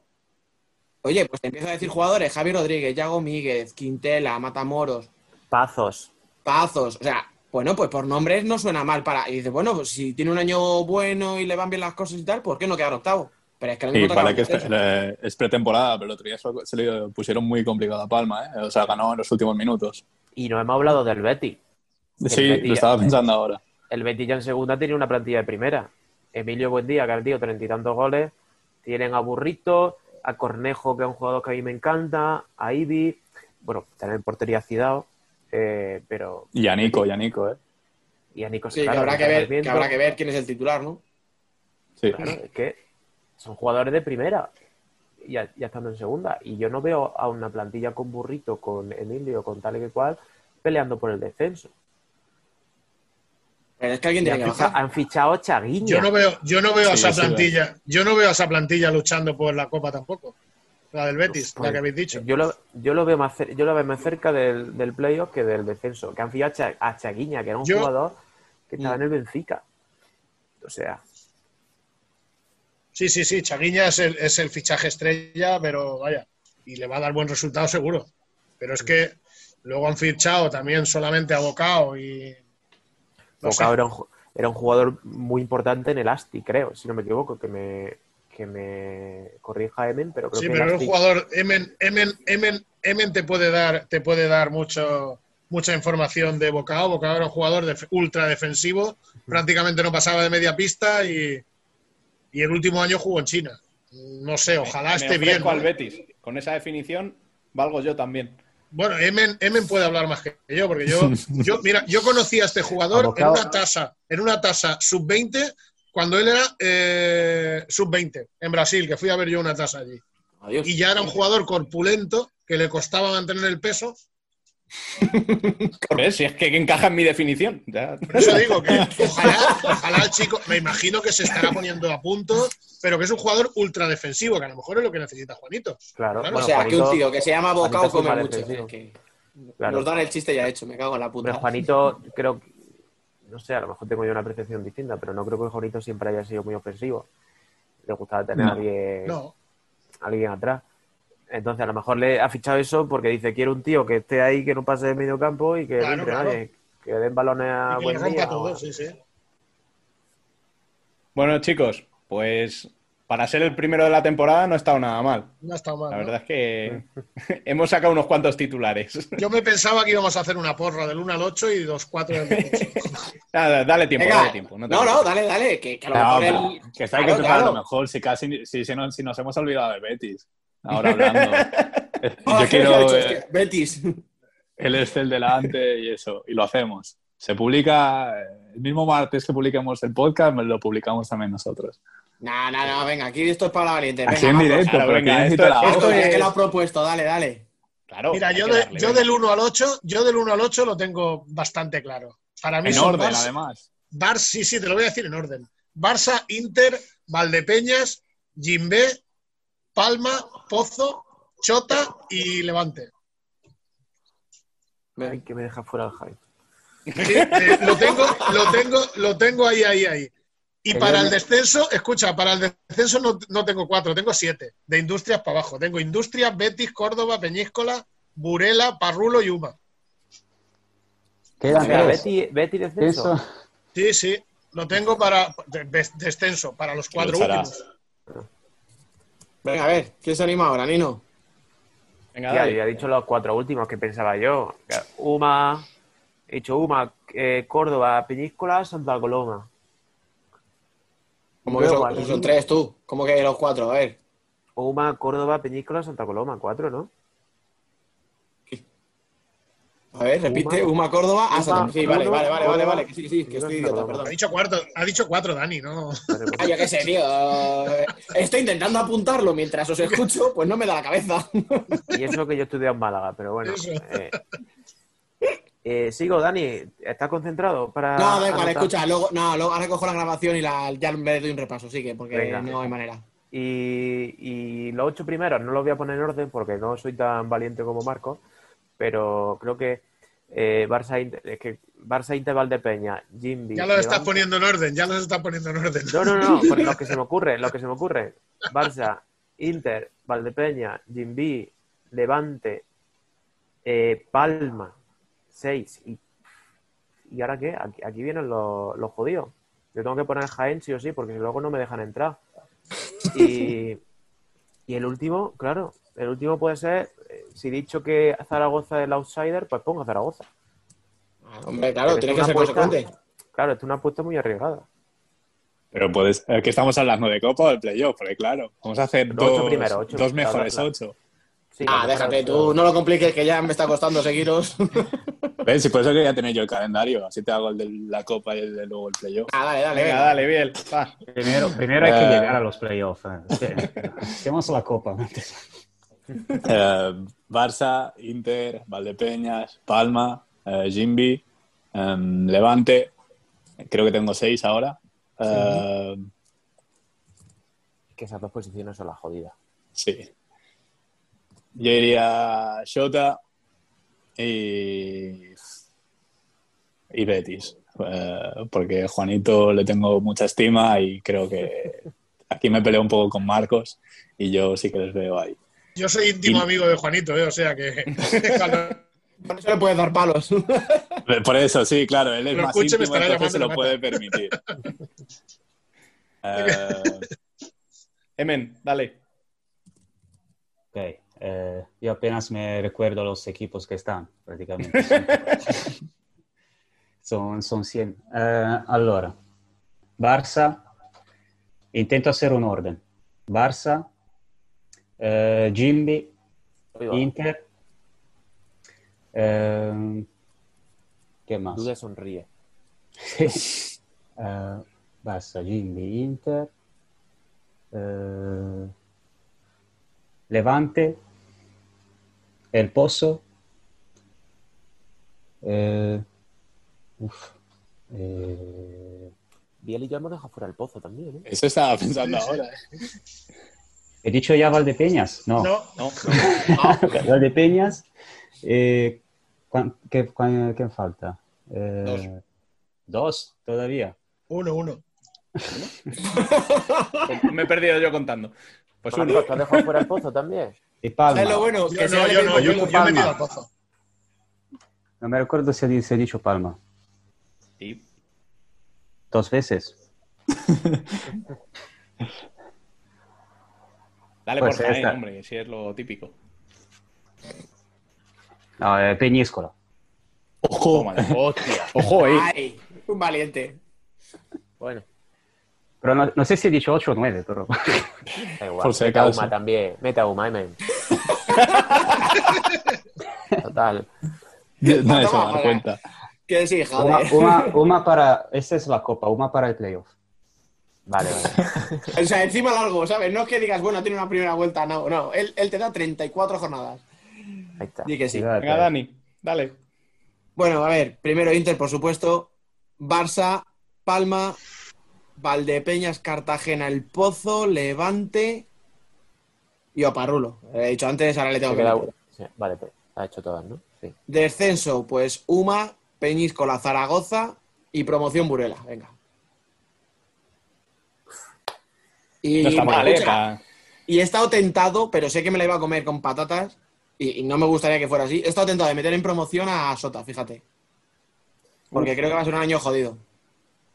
Bueno, Pero confío, en, Arre- no confío en. Arregui como para que esté el 10 o por ahí. Ya sabes quién no te va a conceder una entrevista para el próximo sí. programa. Pero si Tatono y yo somos íntimos.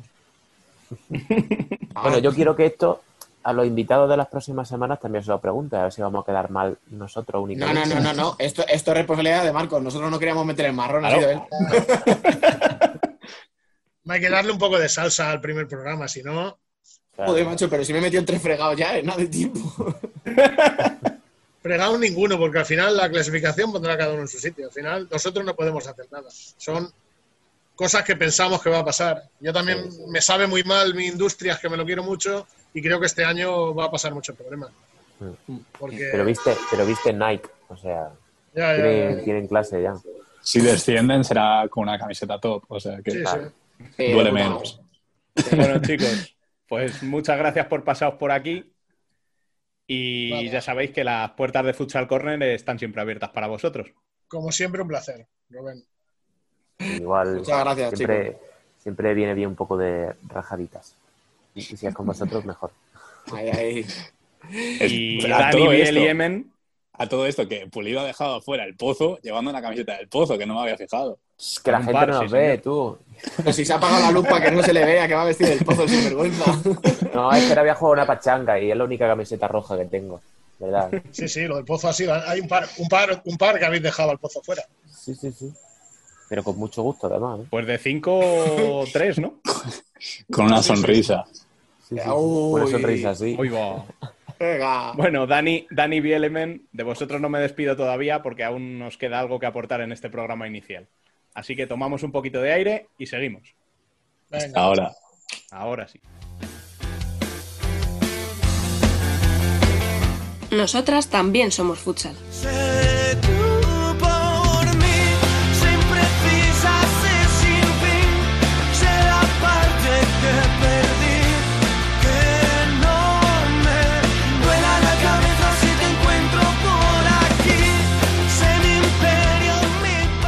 Y como decíamos, era ya una necesidad darle espacio propio al futsal femenino. Por aquí pasarán, siempre que sea posible, dos amigos de la casa que nos van a informar a las mil maravillas de cuanto suceda.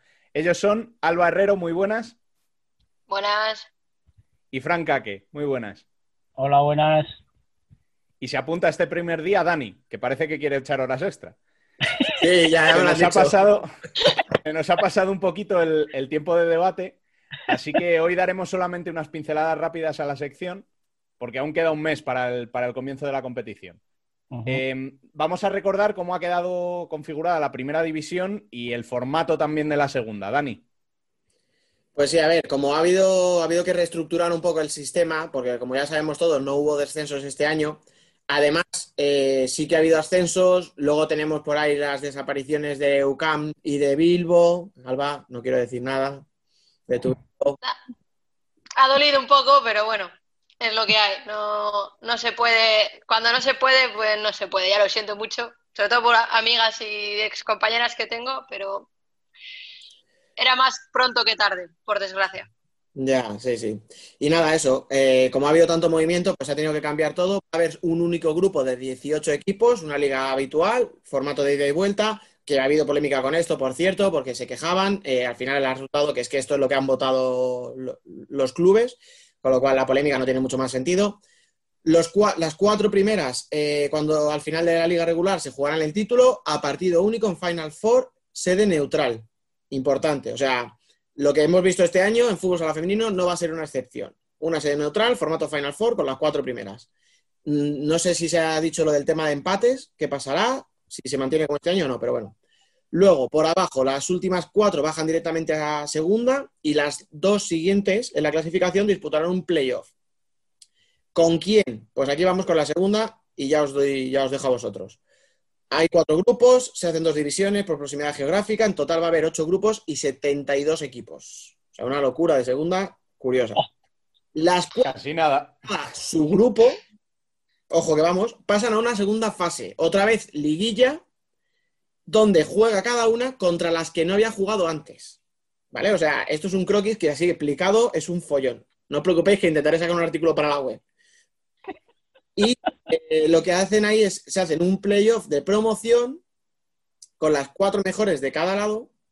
Las que ganen son las que suben a primera y las que pierdan son las que jugarán con las que han quedado en la posición 13 y 14 en primera. O sea, en Ujú. 18 en primera, 4 bajan a segunda, 4 se juegan el playoff. Otras dos disputan un playoff de, por la permanencia con las dos que pierdan los playoffs de ascenso. No lo puedo explicar mejor, lo siento. No, está bien, está así. Es así. No, si explicado está muy bien, pero bueno, yo no sé si me he perdido o no. Bastante, Tendré que bastante has hecho. La segunda, la segunda va a ser divertidísima. 72 La segunda va a estar entretenida, sí. Uf, Todavía nos dirán que, que por qué no hablamos de la segunda. La segunda ya paga y vámonos. Madre mía, qué locura. nos faltan horas en el día. Joder, y en el año, sí, sí, para ver todos los partidos de una jornada. 36 partidos por, por- por cada fin de. Es imposible. Va. Preguntarle a Candelas. No hace falta más. Es- tiene un máster. Yo, yo creo que lo reproduce a triple velocidad o algo así. Bueno, Y de este verano, de los movimientos que ha habido, ¿cuál creéis que ha sido o cuáles creéis que han sido los más destacados? ¿Cuáles destacaríais como... Fran? A ver, eh, yo destacaría a Orense. Orense ha fichado bastante bien. Muy bien, diría yo, que ha fichado Orense. Porque ha cogido a, yo creo que las dos mejores que había en Pollo. También ha cogido de Cidade. O sea, se ha, ha fichado bastante bien. La verdad que tiene buen equipo este año. La plantilla bastante buena. Y que somos muy de Ourense, ¿verdad? Si no pasa nada, si la camiseta este año. Pero ha fichado, ha fichado bastante bien. Sí, sí, sí. Verdad, verdad. Y sorpresa, me ha sorprendido lo de Futsi. Que ha renovado toda la plantilla, no ha fichado a nadie. No, No, yo, yo, estoy, yo estoy con Fran, o sea, yo, o sea, yo entiendo que Futsi tiene un plantillazo, porque lo tiene, siempre lo ha tenido, pero el hecho de ver cómo equipos que poco a poco le van complicando los partidos se están reforzando muy bien, como has dicho, como has dicho Urense, que para mí también es el que mejor se ha reforzado, y ver que Futsi ha renovado la plantilla me ha sorprendido y, y tengo muchas ganas de ver por qué los sacará, ¿eh? los partidos, porque siempre los saca, porque Sí, tiene eso sí. jugadorazas para sacar esos y todos, pero sí que me ha sorprendido el hecho de que no haya fichado nada y haya renovado entera la plantilla y ya está.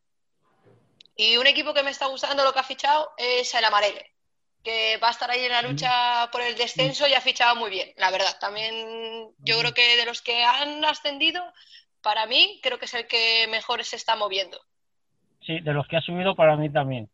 Sí, porque claro, bajan cuatro. Eso es muy Claro. importante. Cuatro Es que- más los otros dos que están por Eso te ahí decir. así, O así. sea, es que de 18 equipos te tienes que quedar mínimo el 12. Y Es que los recién ascendidos este año, ojo, lo tienen complicado. Y por eso creo que Amareles está, se ha movido muy bien, la verdad. A ver qué tal le sale, pero, pero bueno. sí, porque todas además ha cogido, ha cogido sobras de Orense, ha cogido de Burela. O sea, Sí, sí, sí, sí. Bastante. Han ido pescando por ahí y a ver, a ver qué tal. Escucha, es que un descarte de Ourense, un descarte de Burela para un recién ascendido, ojo, es que son fichajazos también. Para empezar son minutos, minutos y experiencia. Y eso cuando asciendes cuando mm, asciendes, da la vida. da la vida. Es que además lo de Fusi es que encima creo que Yu todavía no va a poder jugar, porque la operaron, si no me equivoco, de la rodilla. Sí, yo creo que sigue modo rehabilitación, ¿eh? Yo creo, no te lo sé decir fijo tampoco, pero sí me que suena que hasta... Que no va a empezar todavía. meses. Eh, De todas formas, lo de Futsi es que es muy, es un, es un, no sé, es muy peculiar, porque al final es el segundo año que hace lo mismo. O sea, el año pasado tampoco fichó a nadie. Y no, dices, subió gente filial, ya está. claro, pero dices, dos años sin fichajes. Claro, pero es que este año venía de ganar 23 jornadas en 23, o sea, 23, 23. Es que es eso. Claro, o sea, No, es que si no ha participado, o sea, si no participó en los playoffs fue por un tema sanitario, por un tema extradeportivo. O sea, realmente, claro, le nece- o sea, necesita fichajes. Es que por eso yo digo que tiene, o sea, me sorprende que no fiche porque todo el mundo se está moviendo y todos los equipos, pero luego ves la temporada pasada lo que hizo, eh, 23 victorias y dices, ¿para qué va a fichar? Si ya lo tiene. Equipo más compenetrado y más rodado que ese, no vas a tener. Ya Pues no son las mismas desde hace tres años ya, con lo cual, Pues eso, es Lo que... es que, viendo el nuevo formato, yo creo que ahí Burela se lo planteó de otra manera a la liga regular. Eh, igual sí, Y igual creo que sí, de quedar entre los cuatro primeros tema y luego a jugársela. ¿Cuál, ¿Cuál creéis que es el equipo al que más beneficia este cambio de formato del playoff a partido único? ¿Creéis que hay un gran beneficiado de esto? Ah, Para mí, Orense y Alcorcón. No, Estoy to- totalmente de acuerdo. Quien, quien suele ocupar la cuarta plaza en estos últimos años, que siempre se están disputando, incluso la Universidad de Alicante hace unos años también la estuvo disputando, bueno, que fue campeona. Y Roldán, o sea, al final el Roldán tampoco se ha reforzado nada mal. No. Eh, yo creo que esos equipos que van a luchar entre el tercer y cuarto puesto van a ser los grandes beneficiarios, a pesar del Futsi que igual te gana todas las jornadas y llega al final y dice que, y ahora pierdo un partido y me voy para casa. Sí. Pues obviamente no es el que se beneficia en ese principio.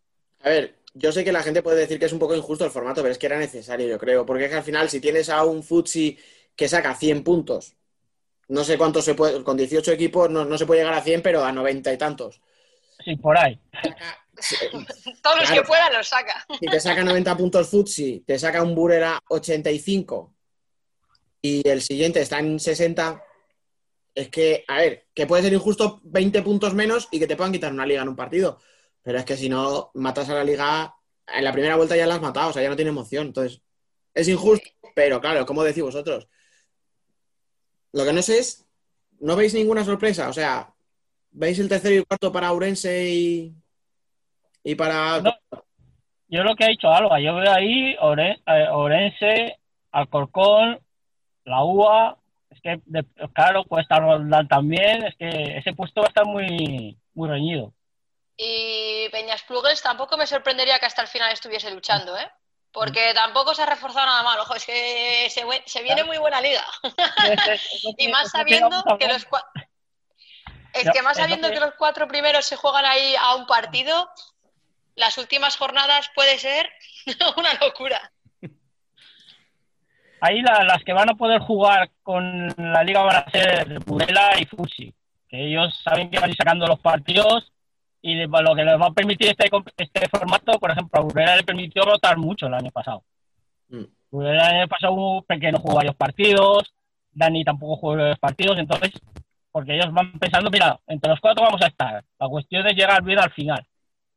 Sí. Eso en parte a Fusi le beneficia, pero claro, si luego llega el entrenador y siempre juegan las seis o siete, Eso ya son decisiones técnicas que no Va- podemos hacer nada. Vamos a empezar a dar palos ya. Así ya, desde el Fran, primer ¿eh? día. Ha sido Fran. Joder, yo- yo El primer día ya está.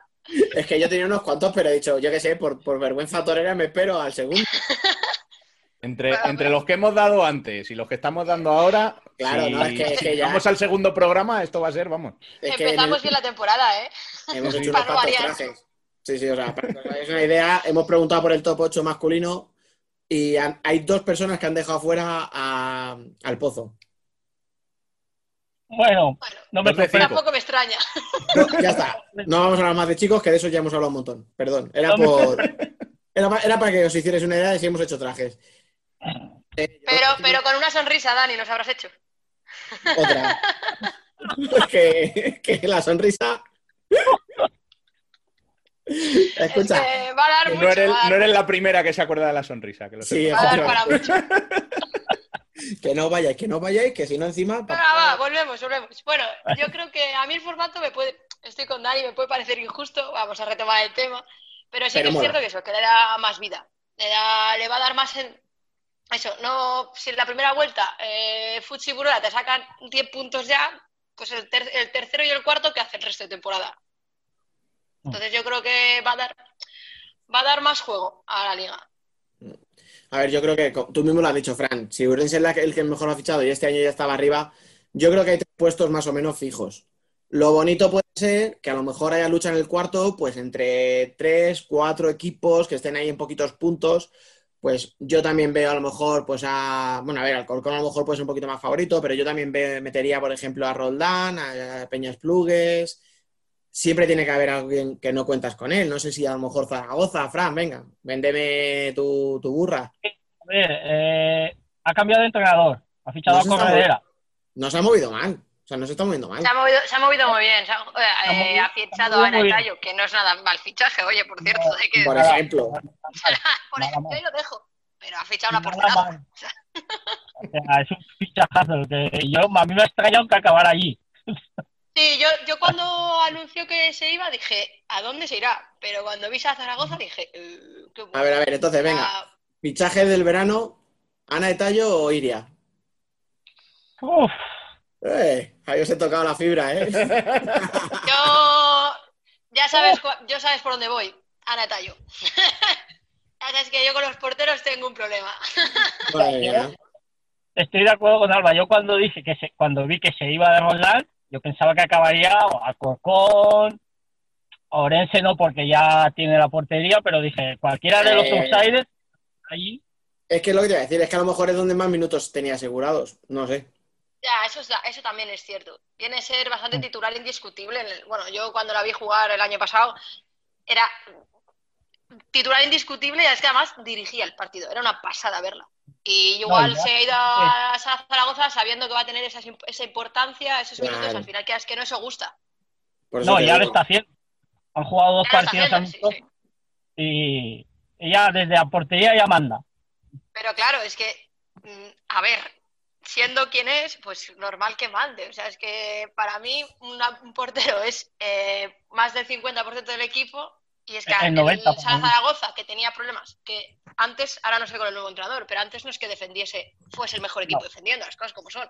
Tiene muy buena ofensiva, pero a- la defensa a veces se la comía, las cosas como son. Y No, si no, tienes es- detrás a una portera como Etallo, pues igual estás más relajado un poco más en defensa. Al menos las defensoras dirán, tengo aquí a, a esta chica detrás, ¿sabes? Entonces eso al final también varía. Eso y el entrenador, que también lo han cambiado. Sí, Yo creo cambiado. que va a ser una mejora. Yo quiero ver porque Corredera, bueno, fue mi entrenador el año que ganamos en Zaragoza. Es un entrenador muy agresivo. Entonces yo quiero ver cómo responden las... Porque tiene, tiene cuatro brasileñas que no son muy de, No, de guerrear. Entonces quiero ver cómo, porque él es de defender agresivo. O sea, una vez que normalmente te defiende, te espera o te va a presionar arriba. Pero la- a la que yo voy a por la mía y por la mía muerte. Yo quiero ver cómo responde la jugadora. Bueno, pero ya ahora bien. os estoy convenciendo, ¿eh? Al final. Al final me vais a meter a Zaragoza y. yo no lo descarto, ¿eh? Tampoco. Puede, puede también estar. te digo que Ya verás, luego acaban de. metería, Haciendo por mi culpa. ya metería... No, no, yo lo voy a decir. Yo metería apoyo también. Y no es broma. Metería apoyo. Lo tengo muy claro. Ana tampoco ha fichado mal. Estas dos chiquillas que ha fichado argentinas, estuve, vi- estuve leyendo y tal. Y han, han jugado a la selección y tal. Y a ver, no sé cómo serán. Pero tampoco tiene mala portería, que se la tiene de antes. Y yo creo que tiene un equipo que va a ser un equipo bastante compensado. Sin muchas, ¿sabes? Sin muchas estrellas y tal, pero compensado. No lo descarto, ¿eh? Bueno, pues Bueno, son unas cuantas, la- son unas cuantas pinceladas ya para este primer programa, que no está nada mal, no está nada mal. En, en próximas semanas iremos desgranando un poquito más equipo por equipo, o ya iremos viendo el, el formato que le damos, pero, pero para este primer día no está nada mal. Muchas gracias a Alba y a Fran por pasarse por aquí. Nada, hombre, De cuando nada. quieras que nos liemos, ya sabes. Aquí podemos estar hablando un buen rato. Aquí tenéis abierta la puerta cada semana, Vamos. así que cuando queráis.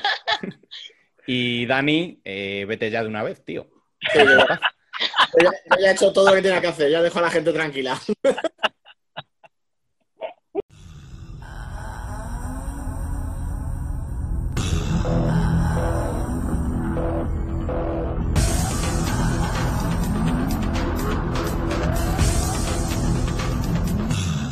Worldwide Futsal.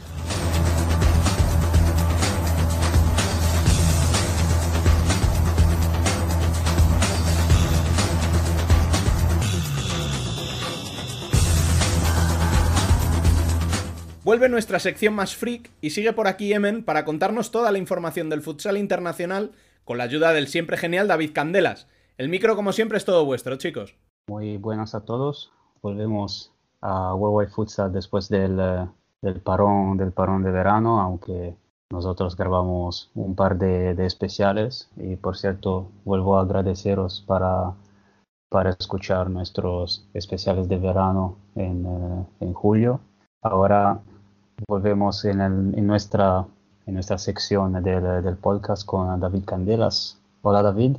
Hola, Emen, encantado de estar aquí de nuevo. Encantado de volverte a volver a hablar contigo y vamos un poquito a, a sintetizar lo que ha pasado desde nuestra última, desde nuestro último programa que fue la finales de julio.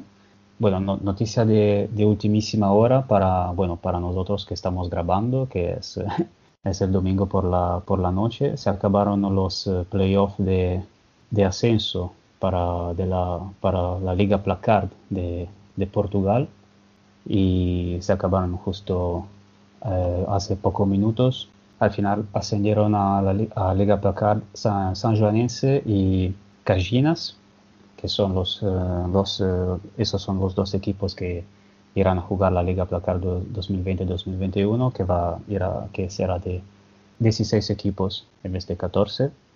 Y vamos a repasar un poquito lo que, lo que vimos eh, en, esos, en esas semanas. Eh, en el mes de agosto eh, fue marcado sobre todo por los playoffs de, de Rusia y de la- del arranque de la Liga Nacional de, de Futsal de Brasil, que en un, en un momento vamos a comentar con, eh, con David. También pudimos ver los eh, playoffs de, de de Georgia, donde se proclamó campeón la Universidad de Tbilisi y la Supercopa de nuestros amigos de, de Bielorrusia, que ahora empieza a ser una de nuestra liga preferida, con el Viten, el, que es también vigente campeón de liga, que derrotó a BCH en esta Supercopa. Liga Bielorrusia que es una de las que ha vuelto a empezar en, en este mes de septiembre, una liga que, podrem- que podemos ver para quien quiera, puede disfrutar en el canal Futsal Belarus de, de YouTube y junto, la verdad es que han, han empezado muchas ligas eh, en el este europeo y ha empezado también la de Ucrania con el Kherson de Andrei Brocanello, empezó la liga empezó en Polonia con nuestro amigo Ignacio Casillas. Eh, empezó Francia con, eh, con el debut de Access de, de Ricardinho Ortiz, aunque no pudimos verlo porque el streaming no, no funcionaba. Eh, República Checa, Eslovenia, Bélgica, Holanda, Hungría, muchísimos. Eh, ya ya es, es- empieza a ser muy difícil seguirlas todas. Las últimas que empezaron en orden cronológico fueron la de Finlandia y Grecia este fin de semana. También fuera de Europa eh, eh, volvieron a empezar en, ago- en agosto también Tailandia, eh, Japón y Uruguay en Sudamérica. Bueno, de estas eh, también eh, tenemos la de Tailandia que se puede ver en, eh, en Facebook, Futsal Thailand, la, la página de Facebook. Y las otras, más Polonia tiene una web dedicada para ver todos los, los partidos. Y las otras, a lo largo de la semana, eh, comunicaremos todos los enlaces posibles para, para ver todo el futsal que, que podemos. David, eh, hemos visto mucho en estos meses, a pesar de tener las ligas, las mayores ligas europeas todavía eh, por empezar, pero tenemos dos grandes ligas como la de Rusia y de Brasil que, que, que volvieron a empezar y sobre todo la de Rusia, nada más acabar, eh, ya volvió con la, con la, nueva, con la nueva temporada. Y la, la rusa que acabó con un playoff largo, no express como el que hubo en España. A continuación de ese playoff fue la final de Copa, una semana después y otra semanita más ya empezaron la, la nueva liga. La final de Copa incluso se jugó con los fichajes que se habían hecho en ese verano, ¿no? O sea, en Rusia yo creo que no saben ni dónde están prácticamente. Hay que decir que es una liga que hemos seguido mucho porque dos de sus integrantes van a estar en esa Final Four de la Champions que se va a disputar en, en unos 20 días y que nos interesa sobremanera, sobre todo por esos dos equipos, por Partido Comunista y Tiumen. Uno lo hizo muy bien y otro lo hizo fatal en playoff, ¿verdad, Demen? Sí, bueno, el Partido Comunista, bueno, es, es verdad también, hay que decir que quizá fue también el equipo que tuvo un poquito más de suerte en tema de lesiones, porque hubo muchos en otros equipos, pero la verdad es que también a nivel de juego fue, se, fue digamos, es, es el mejor, me ha parecido el mejor de sobra para mí. Eh, eh, también volvió a, volvió a jugar la liga este fin de semana otra vez contra Gazprom, que fue finalista, y fueron otra vez dos victorias bastante, bastante digamos, merecidas, ¿no? Sí, el Partido Comunista ganó sus nueve partidos de playoff, barrió en todas las series. El mejor atacante de la liga fue nombrado Jan Arasadov, el mejor defensor Rómulo y el MVP Artem Niyazov, tres jugadores del Partido Comunista. Hasta ese punto llegó su abuso en playoff, aunque como tú bien has dicho, fue un playoff que también se vio un poco lastrado por las lesiones. Eh, yo recuerdo cuatro, ¿no? La primera de todas, Antoskin, la mega estrella de Tiumen, que se lesionó de gravedad eh, antes, eh, antes del parón por el confinamiento, no estuvo en el playoff y no va a estar en la Final Four, con lo cual es una grandísima noticia para el Pozo. Hay que recordar que Abramov se lesionó en mitad de la serie de semifinales que estaban disputando Sinara y Gazprom, una lesión que probablemente permitió llegar a Gazprom a la final porque Sinara estaba siendo superior. A cambio, Gazprom en la final tuvo la baja de Chiscala porque no se sabe muy bien por qué. Eh, Benfica de repente le retiró el permiso para jugar cedido con el equipo de Ugra, aunque luego se lo devolvería para jugar la vuelta de la final de Copa, algo un poco extraño, que no sentó muy bien en el club ruso. Y, y hubo una cuarta baja que mucha gente no recuerda en los playoffs, y es que Islamov, de Dinamo Samara, no pudo jugar el quinto partido que decidió la serie contra Tiumen, y estaba siendo el mejor de esa eliminatoria. Con lo cual, si Islamov hubiera estado en la cancha, probablemente Tiumen no hubiera llegado ni a semifinales. Ese es el nivel de problemas que tuvo el equipo de Bruno Tafi, que ha tenido muchos cambios en este parón, porque ha despedido a su entrenador Igor Putilov y ha ascendido al entrenador del filial Nikolai Ivanov, que ya ha hecho muchos cambios en los partidos que llevamos. Sí, Tiumen ha salido un poco redimensionado de estos playoffs, eh, mientras que, y bueno, en cambio ha, ha empezado muy bien, ¿no? A la, nueva temporada con cuatro victorias seguidas, aunque contra dos equipos que seguramente son de los de la, de la zona baja, ¿no? Son que eh, nueva generación y UCTA, que todavía ambos siguen con cero puntos, que no son seguramente los principales rivales de Tumen, pero seguramente empezar con cuatro victorias ayuda, ¿no? Cuatro victorias, vamos a decir que con trampa, porque ya sabéis que en Rusia juegan back-to-backs. En el primero de esos dos partidos contra Nueva Generación no estaba el angoleño Egas, que es su mejor jugador, y en los dos partidos que han disputado este fin de semana contra UCTA, UCTA no ha contado con ninguno de sus dos brasileños, que son Gabriel y Pedala, dos jugadorazos con un nivel muy superior a ese talento medio del equipo, y realmente no son rivales, como tú has dicho, de la entidad de Tiumen. Aún así han ganado los cuatro partidos, cosa que con Putilov probablemente no se hubiera producido debido a ese mal juego que tuvieron en playoff. Y estamos viendo cositas, ¿no? En estos dos partidos contra UCTA ha salido de titular Denis Subotin en portería, un guardameta de 18 años que ya fue el portero titular de Rusia en la pasada Euro Sub-19 y extraña que teniendo a Loginov y a Leo Gugiel salga un chico de 18 años, aunque es cierto que para jugar el portero jugador luego entraba el brasileño.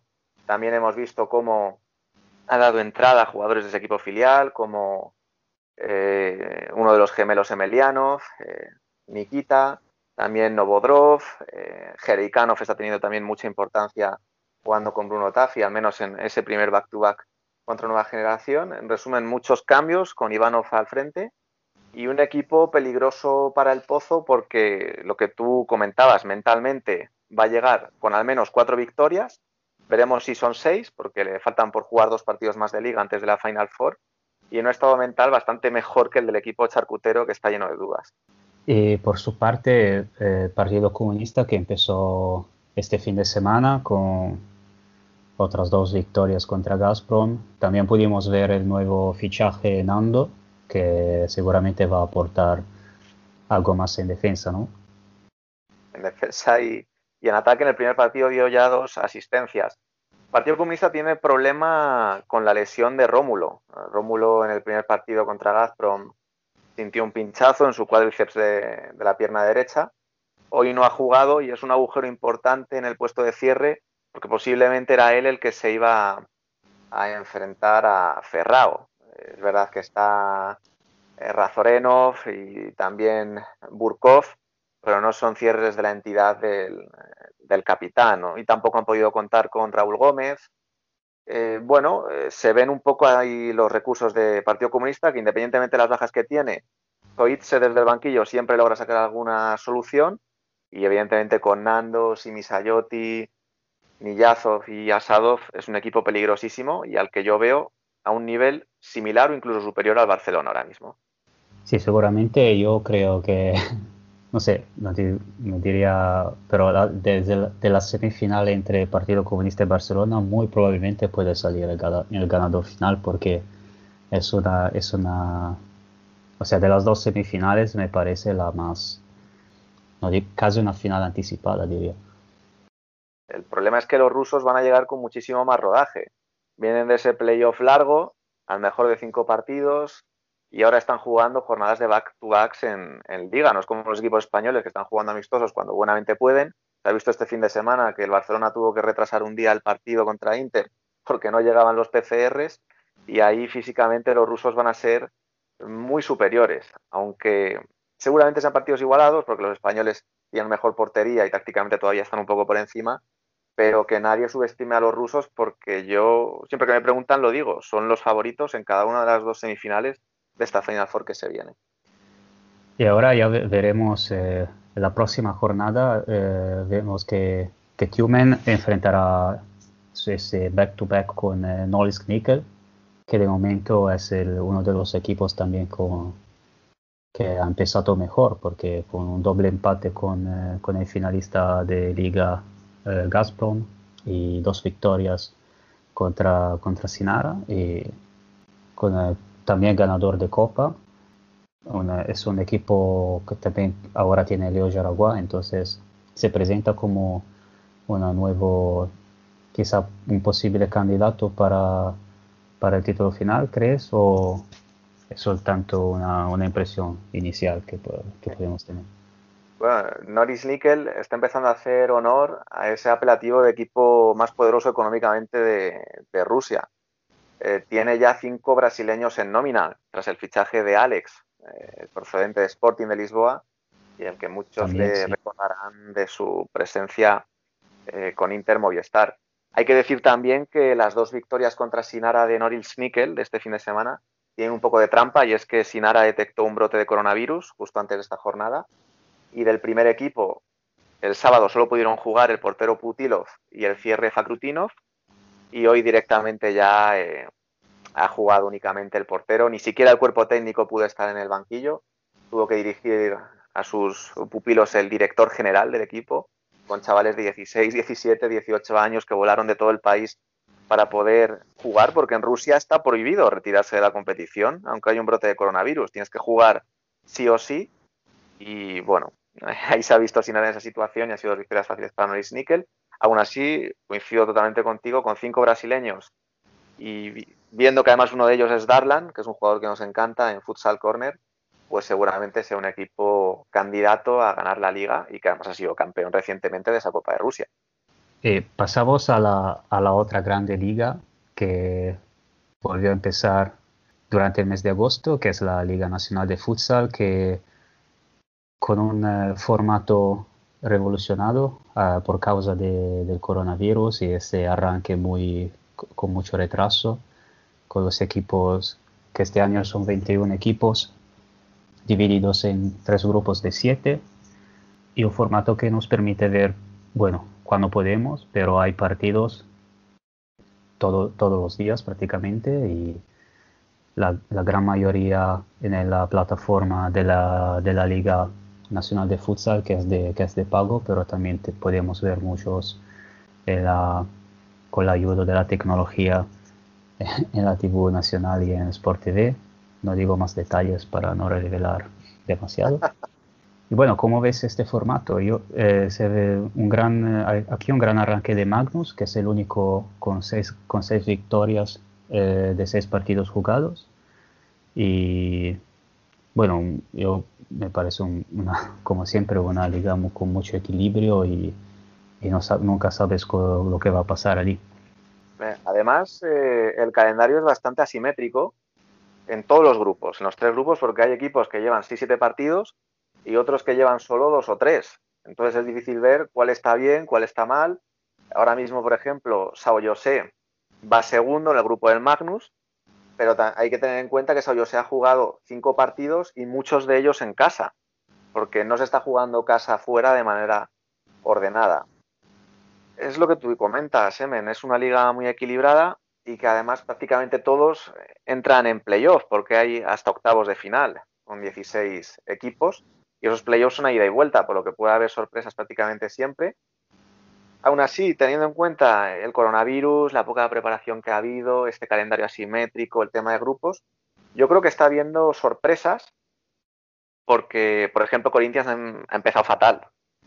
empezó fatal, el otro día le remontó Inteli eh, y está realmente mal. Pato también ha empezado de forma muy irregular, eh, Carlos Barbosa también, pero es lo que afirmábamos hace un momento. Como entran prácticamente todos en playoff, la liga regular es más un terreno de probaturas eh, para ir ensamblando al equipo, como ha demostrado Pato en los últimos dos años. Eh, Creo que Pato la temporada pasada no sé si iba octavo o noveno cuando llegaron los playoffs y terminó siendo campeón.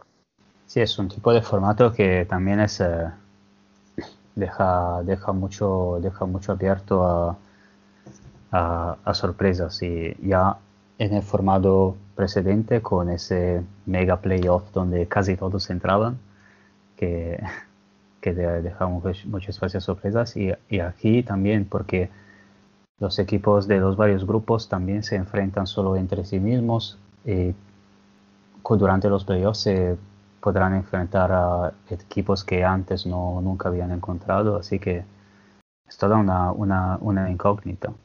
Me parece en el grupo C, eh, un, eh, me parece que es, un, que es un equipo nuevo este año, ¿no? Que, que es, el, eh, que es el líder de su grupo y eso me, me sorprendía, me ha bastante, aunque no, no conozco muchísimo el, eh, el equipo, pero me, me ha parecido un dato interesante esto, este Umuarama como primero en el, en el grupo C, que también es el que más ha puntuado entre, entre los otros, entre los varios equipos, en todos los grupos. Umuarama es un equipo que vuelve a la Liga Nacional eh, después de cuatro años, porque abandonó la competición en, en 2016 y tiene un portero bastante reconocido, como es Ale Falcone. Es un portero muy heterodoxo, eh, que para raro, hablando claro, y que por eso es muy espectacular y se hace viral en, en muchas ocasiones. Hace una semana, eh, seguramente nuestros oyentes en Twitter vieron imágenes suyas parando un disparo con la cara. Pues esa es la estrella de Umuarama, ¿eh? Ale Falcón en portería, pero también tienen muy buenos jugadores de campo como Cayo Yotiña. Es otra situación extraña porque en este grupo C solo Umuarama y Pato han disputado seis partidos, el resto tiene dos, tres, cuatro, por lo que no sabes muy bien quién va líder, quién va mal, quién va bien. Y también es lo que hablábamos, ha jugado muchos partidos en casa al igual que Sao José. Vamos a ver, yo creo que se van a meter en playoff seguro porque parece claro que en este grupo C eh, Joao Saba se va a quedar fuera y Campo Mourao tampoco es que esté muy bien. Pero sí es una sorpresa agradable como Sao José, que lo hemos comentado varias veces eh, en este podcast ya, Intel o Minas, que el año pasado era uno de los peores equipos eh, con diferencia en la competición, un equipo muy joven y que este, esta temporada se está manteniendo ahí ahí y va incluso por encima de Corinthians en la tabla por un partido menos. Y bueno, ya que desgraciadamente no tenemos todo el tiempo que teníamos este verano con estos especiales, quería recordaros eh, unos partidos interesan- los más interesantes del, fin de semana que, viene, eh, de lo que seguramente compartiremos, compartiremos enlaces. El viernes el, eh, tendremos eh, en Hungría tendremos el Beritoy Falu de, de Sergio Muller que afrontará el Aladas, que es, eso es un big match entre dos grandes candidatos al título eh, de Hungría. Y entre el sábado y el domingo tendré- tendremos muchísimos partidazos, partidazos. Por ejemplo, en Polonia, un enfrentamiento de, de- de altura con este Lubau y Chorzów, que son dos eh, de los mayores rivales del, del récord Bies- Biescoviava, que el equipo principal de, de Polonia, y esos dos son, digamos, los dos principales rivales este año. En Brasil, el, sábado a las 6, eh, tenemos un Atlántico Joinville que muy probablemente se conseguirá ver de alguna manera. En Bielorrusia a una, habrá una reedición de Viten BCH de la final de Supercopa que os aconsejo mu- mucho ver porque es una liga que tal vez no tiene mucho equilibrio entre los, los top, eh, los equipos top y los y resto, pero cuando se enfrentan eh, los primeros cuatro siempre merece la pena verlos. Eh, ya tenemos un enlace para ver el partido de Access contra París a casa y esperemos que esto funcione porque todavía no conseguimos ver el Access de, de Ricardinho y compañía y espero también que salga algún otro enlace para el resto de, de equipos porque no, no, no, no solo juega Access en, en, en Francia. Y lo que dijimos eh, ya de, de Rusia, hay este doble enfrentamiento entre Tumen y Norris Nickel, que creo que es el, yo creo que es eh, entre los más interesantes de, esta, de este fin de semana. Una jornada de de Liga Rusa que se alargará hasta el martes, porque el Partido Comunista jugará contra Sinaras el lunes, el lunes el martes, y esto es una buena noticia porque quiere decir partido de futsal hasta, hasta el martes. Y claramente nosotros cuando podemos ver partidos siempre somos muy, muy contentos. David, ¿has, has tomado nota? Yo ya no me cabe más en la agenda, no sé cómo lo voy a hacer para vivir y ver todos los partidos a la vez. Mi novia ya me tiene amenazado con echarme de casa, no te digo más. Bueno, sí, porque ya, para, ya con, eh, con el hecho de que la Liga de Rusia, que es una de las más interesantes, se puede ver toda, si también le añades el resto, empieza a ser complicado. ¿eh? Y además los partidos de Rusia duran dos horas, porque son 50 minutos y no 40. Sí, por lo menos eso es una buena, esa, esa dificultad en seguir las varias ligas es una, es una buena noticia, porque quiere decir que por fin se vuelve a jugar, que las varias ligas vuelven a, vuelven a empezar y eso no, solo puede ser una, una buena noticia para todos. Con esto acabamos. Espero que también los que nos oyen hayan tomado nota, pero tranquilos que durante la semana y sobre todo en el fin de semana vamos a compartir todo lo que se pueda ver. Y como siempre, gracias por, por escucharnos porque lo- los números de los, nuestros especiales me ha- han superado todas las expectativas y somos muy contentos. Muchas gracias. Y gracias David otra vez y ya hab- hablaremos. Muchas gracias, Semen, y gracias también a los oyentes, porque a la gente le gusta mucho el fútbol sala internacional, pero se manifiesta poco, ¿eh? Hay que, hay que hablar más de él en Twitter, que no todo va a ser el NFS. Claro, claro, como siempre, con el hashtag World Wide Futsal. Eso es. Vale, David, muchas gracias. Un abrazo de mente. Hola, buenas, soy Raúl Gómez y os invito a que escuchéis el podcast de Futsal Corner.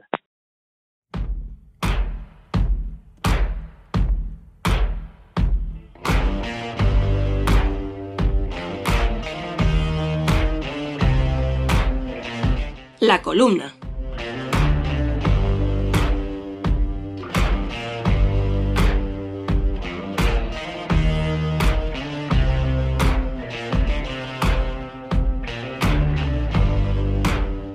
Escuchen esto, son los últimos gritos, cánticos y goles con público presente en un pabellón. Imaginen que están ahí, en la Copa de España de Málaga, luciendo los colores de su equipo, a la vez que otras siete aficiones hacen lo mismo en un breve espacio, en la perfecta paz y armonía de quien ama este deporte, tan nuestro por encima de nuestras rivalidades. El corazón se acelera por varios motivos. El mejor viene seguramente con la emoción, con la sensación que algo bueno puede llegar a pasar, tan característica de las elimina- eliminatorias a partido único como nuestra Copa de España. Hoy es un día muy especial, porque vuelve el fútbol sala que nos podemos permitir, sin abarrotados pabellones. Pero para eso estamos aquí, para contároslo como ya hicimos la pasada temporada. Hoy los micros de nuestro humilde podcast se encienden otra vez. En estos últimos meses hemos ido generando contenido durante el confinamiento iniciado en marzo y cubriendo el Playoff Express de junio, siempre sintiendo muy cerquita a todos los aficionados, jugadores, entrenadores directivos de nuestro mundillo. Gracias de corazón. Dicen que después de la tormenta, escampa, llega la calma y sale el sol. Ojalá, pero no nos confiemos. Tenemos que seguir haciendo las cosas muy bien para que se pueda seguir disputando la mejor liga del mundo. Será una señal más de que este deporte se esmera para volver a la mejor versión de lo que fue. Tras un verano de incertidumbre, de desconocimiento, de continua guerra entre liga, federación, asociaciones y sindicatos, no podemos permitir que siga siendo así. Decíamos que de esta saldríamos mejores. Demostrémoslo. Vivamos una liga histórica, con más participantes y más igualada que nunca, de la forma que merece. Han sido meses complicados, a nivel personal y colectivo, psicológico y económico. Echamos en falta abrazos, besos y demás gestos afectivos. Este año seguirá sin ser así, sin la excusa del gol para fundirnos efusivamente en una celebración. Momentos efímeros, fugaces, intensos, que ahora nos quedan lejos. Pero es que la vida, al final, todo se resume en momentos para lo bueno y para lo malo. El fútbol sala, después de todo, no nos reparará ninguna pérdida, jamás lo hará.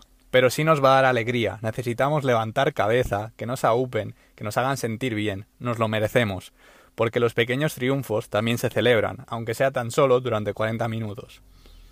Volveremos a engancharnos con la guerra entre federación y liga, volveremos a debatir, a reírnos, a equivocarnos, a encandilarnos con la voz de Rubén, al olor de los cafés y los gafes de Dani, a descubrir jugadores con Emen, a emocionarnos con el fútbol sala, a escuchar el podcast más cerca que nunca. Esperamos que los martes se conviertan un poco mejor para ti, que el fútbol sala y nuestro podcast te puedan ayudar, gane o pierda tu equipo. Arriba los corazones, que oran los goles, que suenen bien fuerte, de este a oeste, de norte a sur, aquí y allá. Bienvenidos de nuevo a Futsal Corner. Y hasta aquí nuestro primer programa de la segunda temporada. Esperamos que hayáis disfrutado de él tanto como nosotros preparándolo. Volvemos la semana que viene con la previa ya de la primera jornada liguera. Recordad que podéis estar al día de todo cuanto sucede en nuestra web y redes sociales, además de ver las entrevistas en nuestro canal de YouTube. Volvemos el martes que viene. Hasta entonces, sed felices.